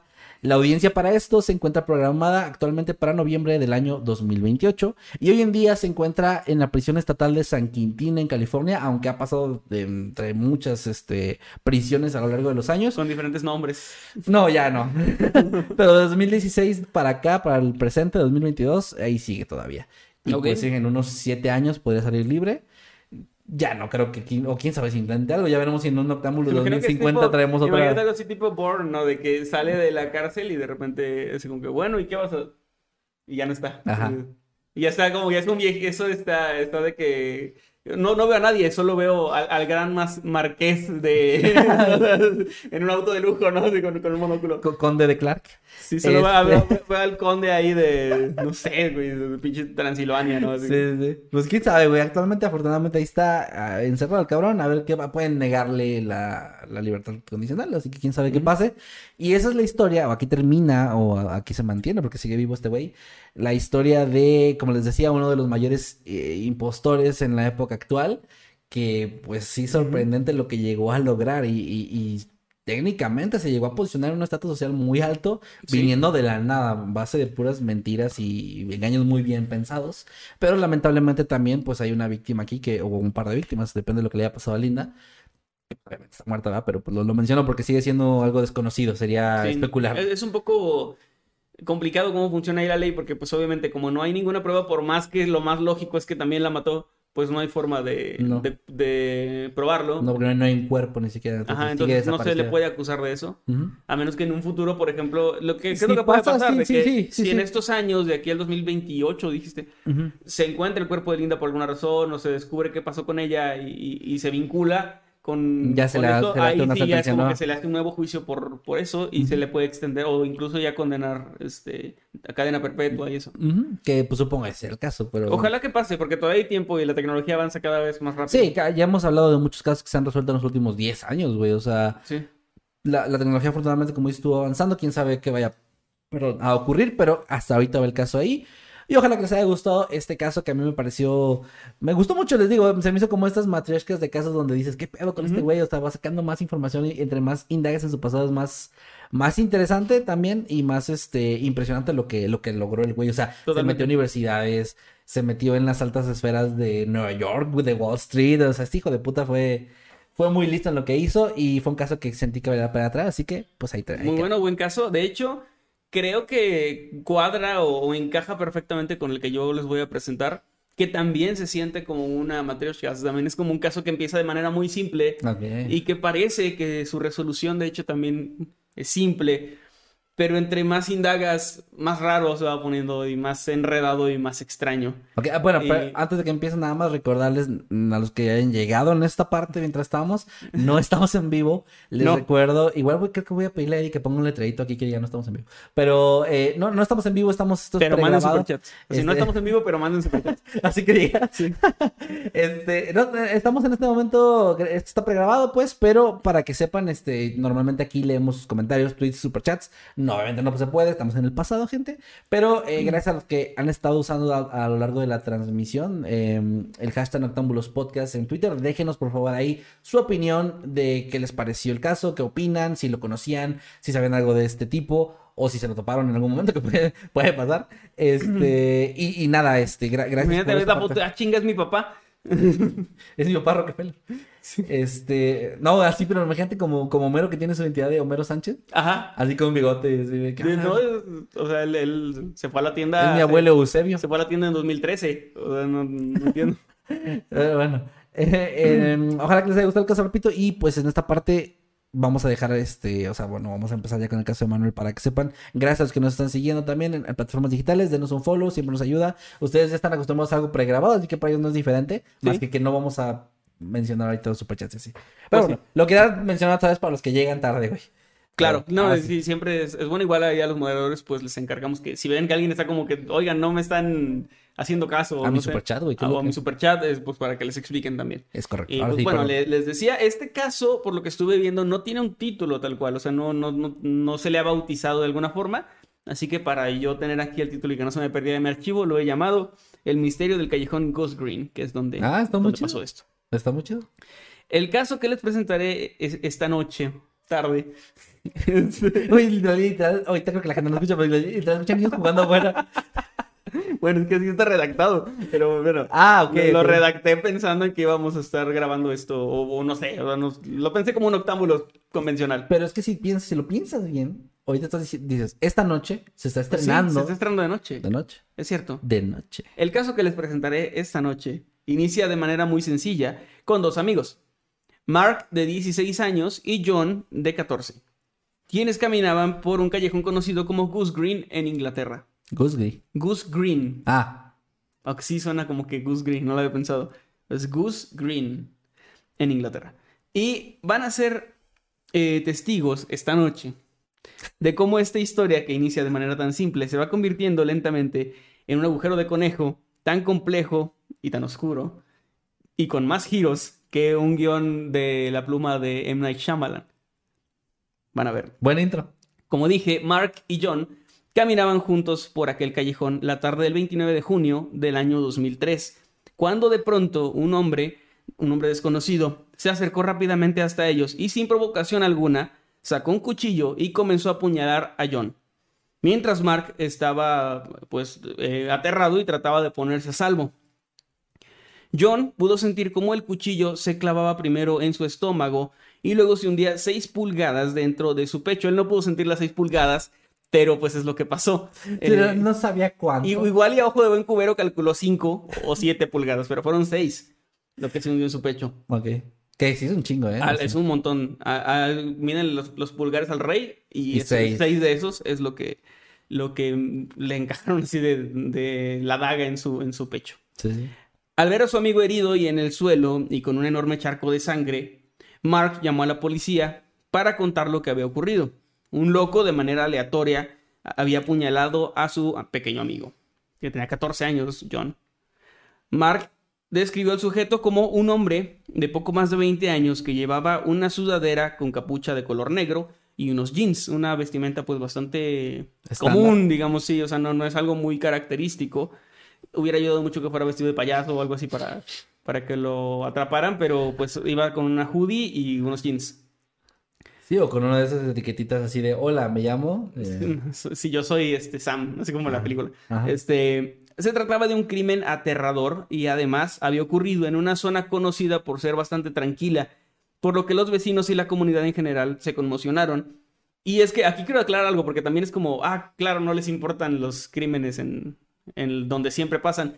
Y siento que no es que tanto que no importen, sino que impacta más que no te esperas que pase ahí y eso hace que la gente que se, se sentía segura de vivir en un, en un área donde normalmente no pasan esas cosas, pues entre un poco en pánico, ¿no? De que, de que haya un loco por ahí apuñalando niños. Es que aparte de niños, sí. Sí. Y bueno, esto eh, hizo que las autoridades obviamente pues dieran el aviso y todo el mundo comenzara pues a cazar a este tipo, a tratar de ubicarlo, a tratar de ver, eh, empezaron a ver quién había podido ser testigo de algo, quién podía aportar alguna información para atraparlo y evitar que volviera a pasar porque no había un móvil, no había nada, o sea, no había una razón por la Sí, que ese tipo llegó y lo apuñaló. así. llegara y apuñalar a un, un niño de 14 años de la nada. O sea, no, no había un, mo- un motivo. Entonces, esto era muy grave porque podía volver a pasar y podía pasarle a cualquiera, porque el hecho de que su primera víctima conocida fuera un niño no implicaba que la segunda o la tercera pudieran serlo también. No. Porque al, ser, al haber solo una víctima no hay un patrón. No. Entonces, esto volvía como que muy complicado todo y lo volvía bastante aterrador, que la verdad poniéndome en el lugar de la gente del público, si yo me entero de que aquí donde estamos pasa algo así, pues sí me daría muchísimo miedo volver a salir a la calle o volver o dejar que alguien eh, salga a la calle, ¿no? O sea, no sé si tuviera hijos o, eh, pues en este caso mi esposa, no podría yo estar tranquilo. No, no, no. Entiendo perfectamente eso. John fue llevado al hospital, donde tuvieron que extirparle la vesícula biliar debido a la gravedad de sus heridas, y además se dieron cuenta de que presentaba serios daños en algunos de sus órganos internos, como sus riñones, uno de sus riñones. Este, y pues bueno, tenía, estaba muy, muy mal, había sido un ataque muy, pues, muy salvaje. Afortunadamente, el chico resistió y logró sobrevivir al ataque. No murió. Al paso de varios días esta- de, de estar inconsciente y conectado a un respirador artificial que lo ayudaba pues, a respirar, también estaba drogado con analgésicos y rara vez hablaba y pues bueno, estaba, estaba muy, muy delicado, ¿no? Sí, pasa- pasaron varios días así. Pero ya después em- empezó como a dar rastros de conciencia que obviamente la policía aprovechó para preguntarle a él también su perspectiva. Claro. No Su pasó testimonio, se puede decir. ¿no? Ajá. No pasó mucho tiempo antes de que la policía se diera cuenta de que la historia eh, de Mark no tenía mucho sentido. Ah, de hecho, John afirmó, perdón, eh, puse John, pero era Mark, afirmó que el atacante había escapado en una dirección en la que de hecho no había salida. O sea, cuando él, él contó su historia, dijo que después de atacar a John, el atacante se había marchado por cierta dirección, hacia donde venden las hamburguesas, pero no había una salida ahí. Pues del otro lado, lo único que había era una caída de 40 pies. Y no entiendo bien cómo está eso. No sé si la calle terminaba como en una caída o si era una especie de puerto. Eh, estuve tratando de, de buscar ahí la, la ubicación, pero no, la verdad no entiendo a qué se refiere, pero las fuentes dicen eso, que Pues había una es que caída. Sí, sí hay zonas así, o sea, donde... Que termina una calle y de va. Pues sí, como un... no era pinche Google Maps, no era por aquí. Es que es como Bob Esponja, güey, cuando van a, a Rock al ah, que de fondo- repente- ¿Cómo se llama? Sí, sí, al abismo le llaman. El abismo, sí. De Ando muy, ando muy de que en inglés, pero es que me acuerdo por el letrero que hizo Rock Bottom, pero Ajá, pero bueno, es, es así como que una, una caída de 40 pies. ando muy white chican, perdón. Que, que si quieres saber cuántos son 40 pies, mírale el pie al rey. Y- 40 Y veces. 40 de esos. Porque eso es muy lógico. Sí, tiene mucho Eso sentido. es muy lógico, sí. Muy práctico. Además, eh, se revisó una cámara de seguridad cercana y nunca se vio a nadie en el área cerca de ahí a, a esa hora, además de ambos chicos. Y con base en esta evidencia, la policía arrestó a Mark Claro. porque, eh, pues obviamente él se había convertido ahora en el principal sospechoso de un intento de asesinato, que afortunadamente no escaló a asesinato. El, eh, o sea, el hecho de que John había sobrevivido le benefició bastante a Mark en el sentido de que ahora pues, era un intento de asesino y no un asesino, ¿no? Sí, claro. Cuando John despertó y ya estaba como al 100% bien, pudo Homero declarar, Simpson, Homero, Homero Simpson. pudo declarar y admitió que Mark lo había apuñalado varias veces. Ah, ok. En sus palabras, y esto, o sea, lo voy a, a citar, Mark lo hizo una vez, se puso de pie abrazándome y lo hizo de nuevo. Estaba arrodillado sobre mí diciendo, confía en mí, sosteniendo un cuchillo en mi estómago. Eso fue lo que, lo que pasó. Dijo, ¿no? dijo, guárdame este fierro. Dijo, confía en mí, le dijo, mientras, lo- mientras tenía así como que... Wow, pinche loco, estaba güey. teniendo ese Es una bien pinche psicópata, o sea. Súper raro, ajá. Ajá, no mames. John le rogó que llamara a una ambulancia. O sea, está bien raro porque es como que te están apoyando, es como que es la única persona que está ahí también. Es como que, güey, llama a una ambulancia, ¿no? Es- está, está muy extraño, pero le dijo eso. Y lo que Mark le dijo, se le acercó y le dijo, la gente te escuchará, por favor, quédate quieto. Ah, o sea, como para que no cállate. gritara. Ajá. También, eso no lo anoté, pero había leído que, que después él le había dicho, este, eh, Mark, al, al apuñalarlo, perdón, se me fue completamente, le fue que la gente escuchara por qué. Ah, ok, le había dicho, John, mm, eh, me estás matando, o sea, estás como, como que pues estás, estás asesinándome, ¿no? Y Mark le había dicho que, que no dijera eso, que esas no podían ser sus últimas palabras. Así como que estaba medio... Bro, bro, estás arruinando el mood. Ajá, no- así que no digas eso porque no, eso no, no, No, sí, no, te, vas- te vas a morir y no quiero que eso sea el último que hayas dicho. Sí. De que yo te maté, ¿cómo crees? Sí, ¿Cómo puedes decir eso de mí? Somos Oye, amigos. oye, ¿me conoces, bro? Sí, bueno, eh, está muy extraño Ok, esto, pero se va a poner más raro. La población estaba conmocionada con el arresto de Mark. Nadie había esperado pues este, este giro tan extraño en los hechos, ¿no? De estos dos. Además, los dos eran... Suena medio muy diferente de repente 14 a 16 años, porque alguien de 16 te lo imaginas pues ya como mucho más grande, más adolescente, ¿no?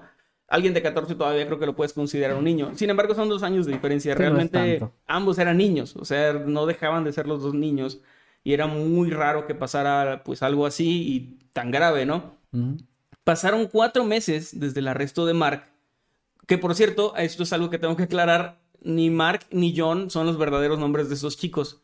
Como verán, tampoco hay apellido. Porque cuando esto pasó en 2003, eh, ambos eran menores de edad, entonces se, Se protegió, protegió. completamente su identidad y estos nombres se dieron como para... eh, no sé cómo se llama, esos son seudónimos, ¿no? Que es como para que la prensa y para que todos se Sí, pudieran como referir a ellos, Sí, pero no es el nombre de estos chicos. De hecho, pues más adelante les hablaré así. Tengo que- entendido que aquí en México también existe eso con los menores. Sí, antes no, Eh, ¿verdad? No, yo me güey, acuerdo antes no. cuando yo tenía, o sea, ya uso de razón, que era niño o adolescente y así, yo escuchaba en las noticias que decían el nombre, el apellido y la dirección de Es la que, persona. Sí, era, era- era- entiendo que era muy peligroso porque también Sí. eran muchos presuntos eh, cu- culpables. O Sí, sea, se dice que... arrestaron a alguien, pero falta un juicio, güey. Y ya están diciendo, Es como- ah, sí, que, que ubicado en la colonia. Y yo sí me acuerdo de eso Sí, también. te dice así como el acusado, este, no sé, Juan Ramón González, de- residente de la colonia tal, número tal. Güey, ¿sí? pues, de hecho- Este, se le acusa de haber abusado, no sé, de, tantas niñas, ¿no? Seguro te pasó, escuchaste que pasara el carro de las Ah, noticias sí. del periódico. Que en la colonia en la que yo vivía en Matamoros, bueno, en la que viví un tiempo, era una de esas que tenían muy mala fama, tú sabes. Y, y pasaban diciendo de que en la calle tal, Con Juan. López tal, este, ajá, de número tal asesinó a su esposa y más así. Y, o sea, yo lo veía como algo muy normal, o sea, se me hacía como, Sí, en el momento, sí. Pero pensándolo bien, sí era muy peligroso, güey. O sea, sí tardó, tardó mucho México en implementar ese pedo del eh, tal persona N y Sí. de taparle la cara. Y, Y- mucha gente no lo entiende. ¿Por qué cuidan a los criminales? No, güey, espérate, es que aún no se sabe bien. O sea, Sí, de hecho ya cuando es- lo sentencian tengo entendido que ya Sí, ya. se puede decir, ¿no? Creo Pero mientras sea presunto, no. Y tiene mucho sentido porque de repente te acusaban de algo bien culero, de algo bien feo. Y luego, te verga tu exon- y luego reputación. te exoneraban y era, ah, no, pues las pruebas dicen que no fuiste tú. y, le- y le- cuando te exoneran nunca salen noticias. No hacen un pedo así súper trascendente de que, oigan, por cierto, ¿se acuerdan que hace dos semanas dijimos que esta persona hizo esto? Pues no lo hizo, su nombre está limpio y ya todos sean buenos con él. No. No pasa eso. Y de hecho siempre queda esa duda de, pues seguro pagó para que lo dejaran libre. Entonces, sí entiendo por qué se hace y la verdad estoy de acuerdo. Porque la mayoría de la gente, ¿para qué quiere saber el nombre de una persona completo? Es como por, puro chisme, no hay Porque como- ya está detenida. Sí, no si hay mucho más. Estamos buscando a este güey, pues sí. Ahí sí, Sí. no, no me digas un seudónimo ni le tapes la cara. Pero pues si ya es, este, ya está detenido, pues da- ya es como dices, es puro chisme, ya no, no, Es nada más como por no saber. nos interesa saber más. Cuenta, cuenta el chisme completo, es lo que tú quieres, ¿no? Bueno, además que sí debe, ya hemos mencionado incluso en este, en este programa varias veces que cuando la policía no suelta toda la información es porque a veces entorpece la investigación eso. Sí. O sea, incluso cuando alguien está detenido y, y previo a un juicio o una condena, pues puedes entorpecer la investigación si dices todo. Y de repente hay detalles que no dan para en el momento que se haga un interrogatorio ver qué tanto dice la persona, qué tanto sabe. Ajá. Porque luego hay gente que está bien raro, pero hay gente que va y dice yo soy el asesino o tal. Ajá. Y empiezan a darte un montón de detalles que vieron en la tele o que escucharon en la radio o que oyeron como de rumores. Y entonces es un buen filtro para decir este güey está mintiendo porque esto que salió en la tele ni siquiera es cierto. Lo que nunca he visto o nunca, no recuerdo haber visto es si existe algún tipo de castigo a la gente que hace eso. Creo que no. De que, oye, yo soy el asesino del zodiaco y es como te investigan, no, no eres tú. Pero pues ya, yo puedo andar diciendo mamadas. Si hay alguno, debe ser como por entorpecer una investigación, que eso sí Pues es un delito. Y mentirle a un. O sea, dar un falso testimonio es, Pues es, de- debe- es delito. Debe tener Entonces, alguna repercusión ahí. Yo creo que debe ser. Debe ir por ahí. Que sí Al menos en Estados Unidos, acá no sé. Acá no te meten unos putazos Acá dicen, sí, a huevo, sí fuiste tú. Y te meten y ya. Ah, y, y cierran el caso. Y cierran el caso, ¿no? O sea, porque pues sí. Acá, de ah, Listo, la policía dando resultados. Hay un chiste muy, muy acaba. conocido de eso, sí lo conoces. No lo voy a decir el chiste, pero un chiste de que va de ese pedo. No, de no me que es acuerdo. como, eso, o sea, voy a spoilear el chiste así, pero es de que juntan todas las agencias del mundo de investigación. Ah, ya, ya, ya, Y de que cuánto tardan en agarrar un animal. Y que ah, creo que es un... Que confiesa, ¿no? Ajá, que mandan conejito y que van los mexicanos y cuando regresan llegan con un elefante. Ajá. Y es como que no mames, esto no es lo que mandamos. Y el elefante decía que sí, era un- Sí, no soy, que- soy un conejo, soy un conejo. O sea, eso, obviamente yo no... Está bien, cabrón. Es que está muy cabrón que es cierto, güey. Pero bueno, ya, continúa, continúa, perdón. Sí, Sí, a huevo, yo le disparé a Colosio y la madre. Ah, la verga. Está muy cabrón. Sí. Bueno, eh, pasaron cuatro meses desde el arresto de Mark, cuando la policía hizo otro descubrimiento muy impactante. Aparentemente, la motivación detrás del intento de asesinato de John era algo mucho más profundo de lo que parecía, que realmente no tenían un motivo. No, O sea, era como parecía que solo se le había ocurrido de repente Sí. matar a su. a su Era más profundo que... Ay, voy a matar a mi amigo. Sí, que bueno, hasta el momento parecía como que, Sí. como que el tipo estaba loco y ya, ¿no? O sea, como algo muy raro. Él solo había seguido, al parecer, las instrucciones de una misteriosa agente de inteligencia británica. Aparentemente, John era un criminal peligroso que necesitaba ser detenido y asesinado. Esto incluso era avalado por Rachel, la novia de Mark y hermana de John. De hecho, la amistad entre Mark y John había surgido a través de salas de chat donde Mark había conocido primero a Rachel, que era la hermana de John, con quien había iniciado un romance en línea. O sea, se había hecho novio de ella así como que online, ¿no? Y este romance le abrió las puertas a conocer a más gente con las que también hablaba por chat, que eran gente importante y algunos agentes del gobierno, entre ellos esta mujer que le había ordenado matar a John porque era un hombre peligroso a sus 14 años. La policía revisó más de 58 mil líneas de texto como evidencia. Aparentemente, Mark mantenía conversaciones frecuentes con su novia Rachel, con esta agente británica y con otras cuatro personas, todos involucrados en un extraño eh, caso policíaco de espionaje. Aquí yo creo que ya todos están así como que, como que, ¿what? Sí. Bueno. De hecho, me suena el caso, como que lo he escuchado en algún lado. Ajá, ahorita ya esta parte ya me suena un poquito más. Ok. Espero que no de otros noctámbulos. No, bueno, no sé, porque yo no lo había presentado. No, no sé qué. A, a lo mejor uno en el que falté. A lo mejor uno en el que vino Emanuel Carrillo Azules. Tal vez. Bueno, sí, no, no sé. Hoy me, sería porque si fuera uno donde yo sí estuve y simplemente no me acuerdo. Que sí pasa, güey. Puede pasar. Pero bueno, espero que no, a mí no me suena. No, bueno, vamos a John supuestamente había estado involucrado desde su infancia en grandes robos, secuestros, entre otros crímenes bastante graves. Al asesinarlo, Mark tendría la oportunidad de ser reclutado por la inteligencia británica para ser entrenado por ellos y convertirse en un agente. Ok. Un día antes del crimen, Mark sostuvo la, con la gente británica una conversación que les voy a leer ahora. Mark le pregunta, ¿me estás pidiendo matarlo? ¿Esto es lo que me estás preguntando? Y ella simplemente responde, sí. ¿Y solo dejarlo morir y ya? ¿Qué se supone que voy a, decirle? Quédate ahí eh, un minuto mientras te apuñalo. O sea, él está preguntando como que, ¿por qué va a hacer eso, no? Y la gente le dice, ¿lo amas? Esa fue la respuesta. Y Mark le dice, lo amo, pero esto tiene que hacerse. O sea, es como que, ¿por qué, ¿por qué tengo que matar a mi amigo? Y la gente solo le dice, llévalo a un lugar tranquilo, compra un cuchillo y unos guantes. Y Mark le dice, ¿dónde puedo comprar cuchillos, por cierto? Y la gente solo responde, boots, como botas. Pero eh, yo primero pensé que le estaba diciendo que también se compraron unas botas, o sea, como... Era un lugar. Pero era un lugar. Ah, era eh, una farmacia local donde le estaba diciendo que podía comprar ahí las cosas que necesitaba para una, el starter pack para un asesinato, ¿no? Es que no lo mandó a cuchillos, donde venden botas. No, donde, donde venden, no, venden, venden cuchillos, pero más, más grandes. No, no tan grandes. No tan grandes. el agente hizo muchas, eh, o sea, le estaba dando muchas instrucciones, ¿no? Estaba, así como le dice, como que estaba diciéndole ya de que tienes que hacer esto. De hecho, eh, una de las cosas que le dijo es que cuando apuñalara a su amigo, tenía que decirle, te amo hermano, asegurándose de que sepa que lo amaba antes de, de que muriera. ¿Qué pedo, güey? Está todo muy raro, ¿verdad?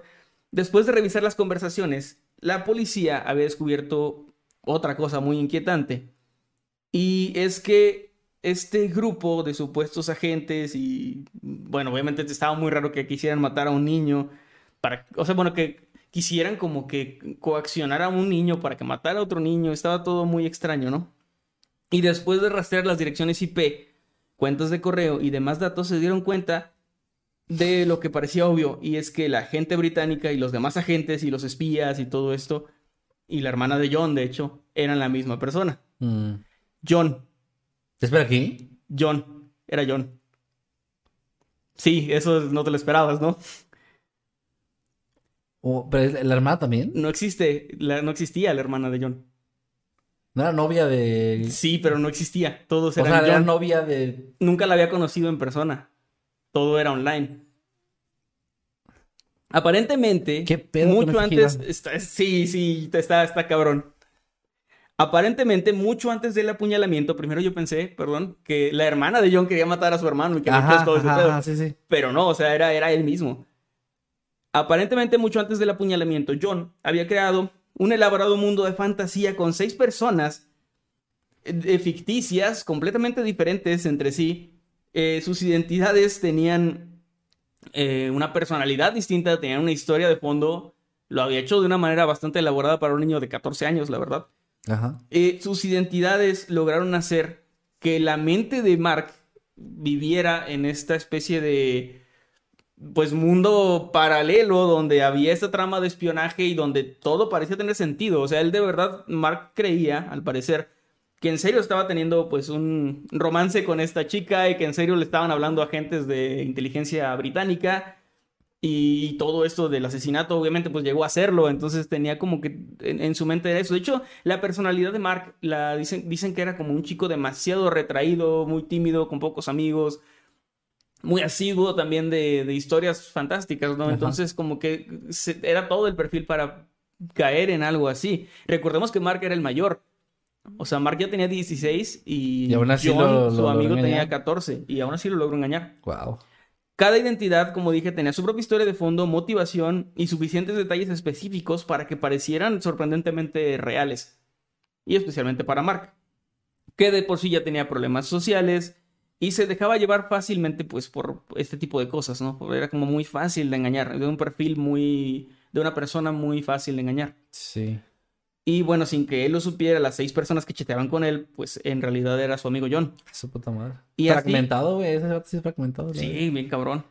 Y así lo que podría ser el giro más inesperado de los casos que he traído en... Esto se convirtió, creo, en el giro más inesperado de los casos que he traído en Octámbulos. La policía de Inglaterra arrestó a John, un niño de 14 años, por planear su propio asesinato. Mm, es un suicidio con pasos extra. Sí. Pero, para pues. John, eh, para John esto había sido una especie de juego de poder y manipulación. El hacer que su amigo creyera toda esta enredada película eh, para él había sido, y en sus propias palabras lo dijo así, como alimentar a un perro. Pero, eh, ¿por qué John quería que Mark lo asesinara? Y eso es como que la parte... Pues estoy pensando que suicida, pero. no Puede sé. ser. Nunca ha quedado muy claro, él mismo nunca ha dicho exactamente qué, pero hay varias teorías. La primera es que John de hecho estaba enamorado de Mark. Eso tiene sentido. sí. Porque a- algunas, eh, a- algo de lo que leí es que la primera identidad que se hizo fue la de Rachel. Mm. Y dijo ser hermana de John, que ellos como que ya se conocían, pero no eran amigos. Entonces dijo ser Rachel, hermana de John, empezaron a platicar y se hicieron novios. Y como que pusieran una relación así a distancia, ¿no? Y luego inventó a o sea, John, eh, al ser como que el, el hermano de la novia, ¿no? Pues ya empezó a platicar con él y se hizo su amigo. Y luego inventó otra personalidad y luego como que fue todo escalando en mentiras hasta salirse de control. Y, y, pues algunos opinan que como estaba enamorado de Mark y obviamente no iba a pasar nunca nada porque, porque pues todo era una mentira, ¿no? O sea, Rachel no existía siquiera. Sí. Entonces que probablemente lo que él planeaba era que lo matara y que pues él pasara su vida en la cárcel y que ya, o sea, como que como que eso de si no estás conmigo no estás con nadie, pero de una forma bastante extrema. Sí. Y, y- y aparte. Que eran adolescentes, así que también tiene... Sí, claro, pero, pero pienso, o sea, como que es una forma muy rara, porque fuera de esto de las mentiras, el hecho de decir me voy muriéndome yo, o sea, no, no planeo matar a, o sea, pues claro, lo amaba, pero, pero es muy raro. Pues no también eso de que le dijera Mo- que lo amaba. morir- o sea, Ajá, es como morir bajo la, bajo la mano de la persona que amo porque no puedo estar con ella nunca. Es, es muy Y- extraño, y- pero y- creo que puedo entender por dónde va. Y le dijo eso, de que quiero que le digas que lo amas antes de... Que él probablemente lo tomó como un te amo como amigo, ¿no? O sea, ni siquiera te amo, pero como amigo. Ay, Ah, y puta muere. No, güey, está muy cabrón. eh. Pero, o sea, esa es una teoría que la verdad a mí me suena bastante plausible. Oye, pero a Mark, como quiera, a pesar de que pues fue manipulado, igual tiene que presentar. Eso a eso. Ah, perdón, perdón. La segunda teoría es que John quería ver hasta dónde podía llegar su manipulación y que de hecho estaba como medio enfermo de, de poder y que simplemente era como una prueba de ver si puedo hacer que este cabrón Me mate. mate. O sea, a mí que soy su mejor amigo solamente con esta... eh, o sea, como que una especie de victoria, pero Es que muy extraña y retorcida. También. Porque sí, o sea, se ve que John tenía como que también hay un complejo medio raro de Dios, o sea, como de saber que, que podía manipular a su gusto a esta persona, ¿no? O sea, es- está muy extraño, pero también es, es algo que suena bastante plausible. Hay una tercera teoría, y es que John quería suicidarse, como habías dicho, pero no se atrevía a hacerlo él mismo. Y ya que había creado todo este mundo de fantasía, que no quería que terminara tampoco, o sea, porque como que sí disfrutaba de, de esto, este, pues pudiera ser que, que era eso, de que, bueno, mátame porque yo no quiero estar viviendo en el mundo real, no me interesa. y bueno, esto, esto va a acabar de alguna forma, entonces como que tendría sentido. Era, eh, de hecho, John tenía muchos problemas también, o sea, era como, obviamente no, no un, un, niño sano y feliz no hace estas cosas. No. Eh, él creció sin un padre, sin, sin, su padre biológico, sufrió de interminables burlas y, y abusos en, en, el, en, el, colegio, en la escuela. Eh, después de una serie de cambios de casa y todo eso, y de tener varios padrastros, él le llegó a decir a uno de sus terapeutas que simplemente nunca se había sentido ni se iba a sentir como parte de su familia. Okay. Como que no era, y tampoco se sentía parte del mundo. O sea, era como que, pues sí, tenía esos problemas de ser un outsider, ¿no? De estar como que fuera de todo, de sí. no tener amigos, de... También está esta implicación de que pudiera haber sido o puede uh, que sea homosexual y también no lo pudiera decir y todo el bullying, entonces también eh, creo que las tres teorías se complementan bastante bien. Sí, sí. Pues como que bien podría ser, no, no que sea una cosa o la otra, sino sí, una combinación junto. de todo. Algunas personas, de hecho, y esto es un giro interesante también, un giro pequeñito pero interesante, cuestionan que Mark realmente se haya creído todas esas, estas historias. Porque eh, cuando a él lo arrestan, a él le había dicho esta supuesta agente británica que él estaba completamente protegido, o sea que no le iban a hacer nada. Que incluso si lo arrestaban, ella iba a sacarlo inmediatamente. Que, o sea, como que había ahí como que mucho poder, ¿no? Entonces, como que no te preocupes, no te va a pasar nada. Que fue lo primero que él pensó, ¿no? De que, bueno, si mató a mi amigo, me van a arrestar. Y él dijo que no se preocupara, que, que ella lo iba a sacar, que no iba a haber ninguna consecuencia para él de, de matar a su amigo. Y cuando a él lo arrestan, en ningún momento menciona a esta gente, ni menciona que, oigan, pues estoy trabajando para la inteligencia, me van a sacar. No dice nada de eso. Él dice que escuchó voces en su cabeza que, lo, que le dijeron que lo apuñalara de repente de la nada a su amigo.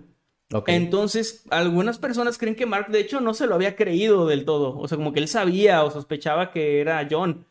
Y que de hecho había aprovechado para matarlo por como una venganza de que, de que güey, crees que me estás haciendo pendejo, ¿no?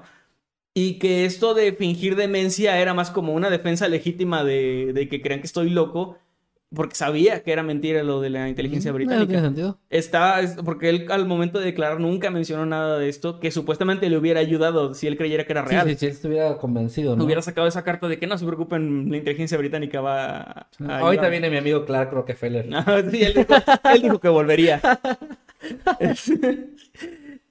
que sí bueno, cuadra por las fechas, ¿eh? Era 2001, ¿no? Sí, 2003. Ah, bueno, igual cuadra. Incluso John, o sea, el mismo John, piensa o ha declarado que Mark puede haber usado todo esto de los chats como justificación para cometer actos que él ya quería hacer. O sea, como que mm. igual y si, si, estaba enojado con él por esto, que ten, tenía razón, no en matarlo, pero sí en estar muy molesto. Molesto por el engaño. Por claro. algo así.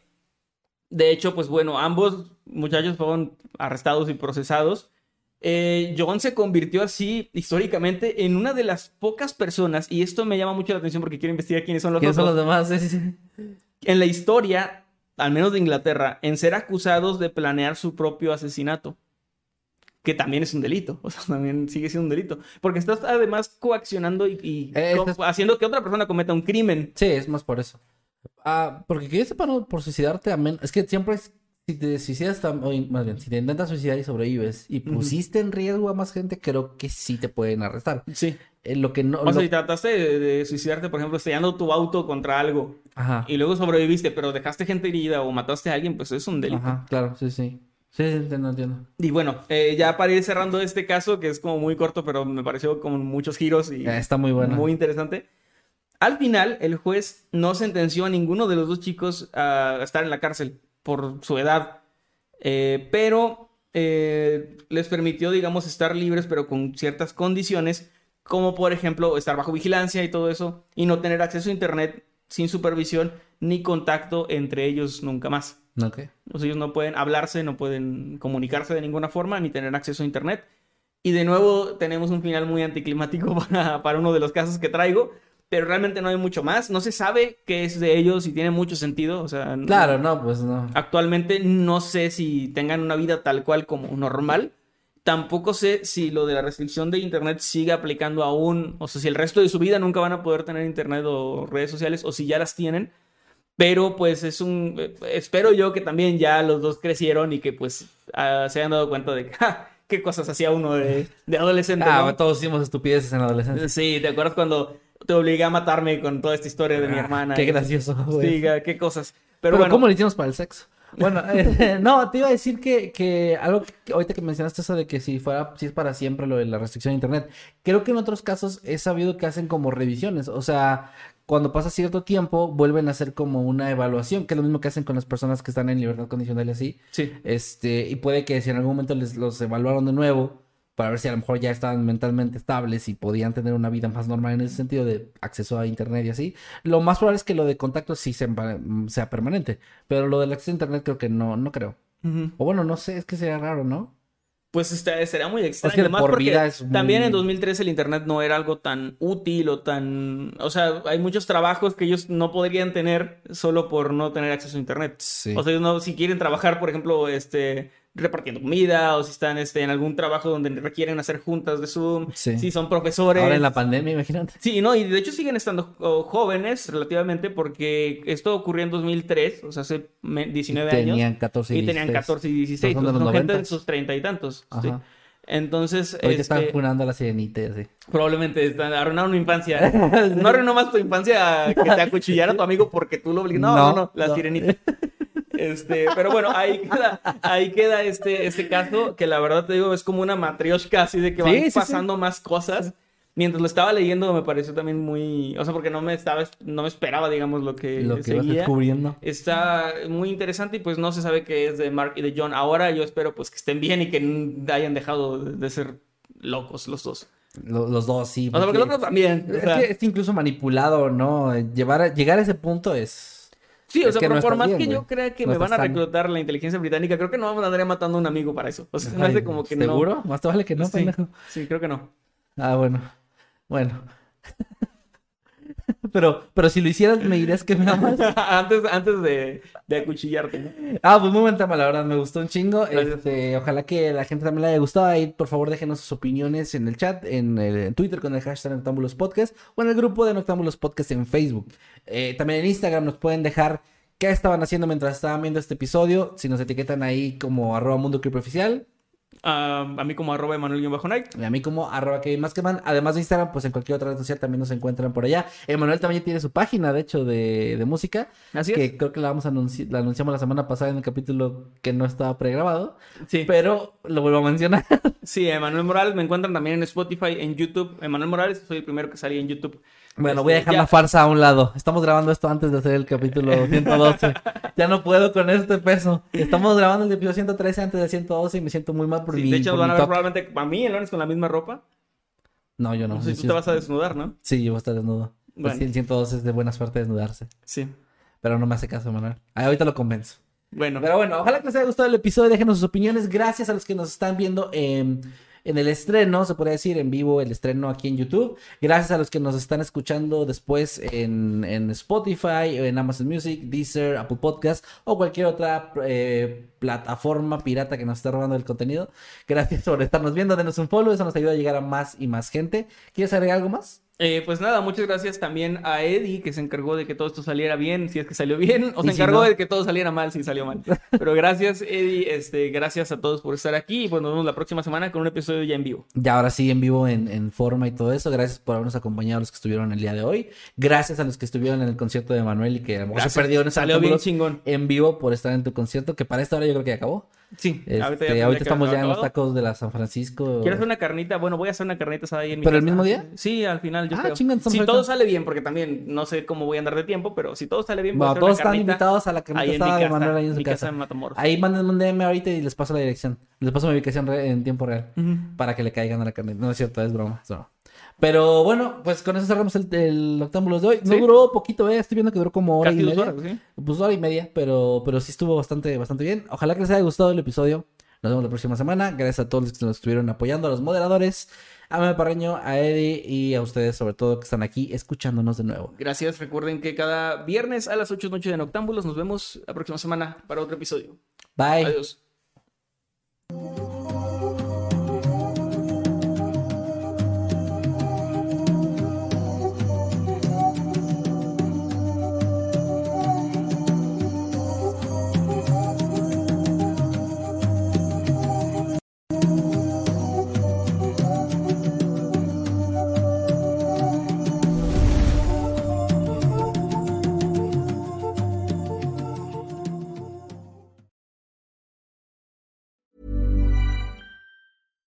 Even when we're on a budget, we still deserve nice things. Quince is a place to scoop up stunning high-end goods for 50 to 80% less than similar brands. They have buttery soft cashmere sweaters starting at $50, luxurious Italian leather bags, and so much more. Plus, Quince only works with factories that use safe, ethical, and responsible manufacturing. Get the high-end goods you'll love without the high price tag with Quince. Go to quince.com/style for free shipping and 365-day returns.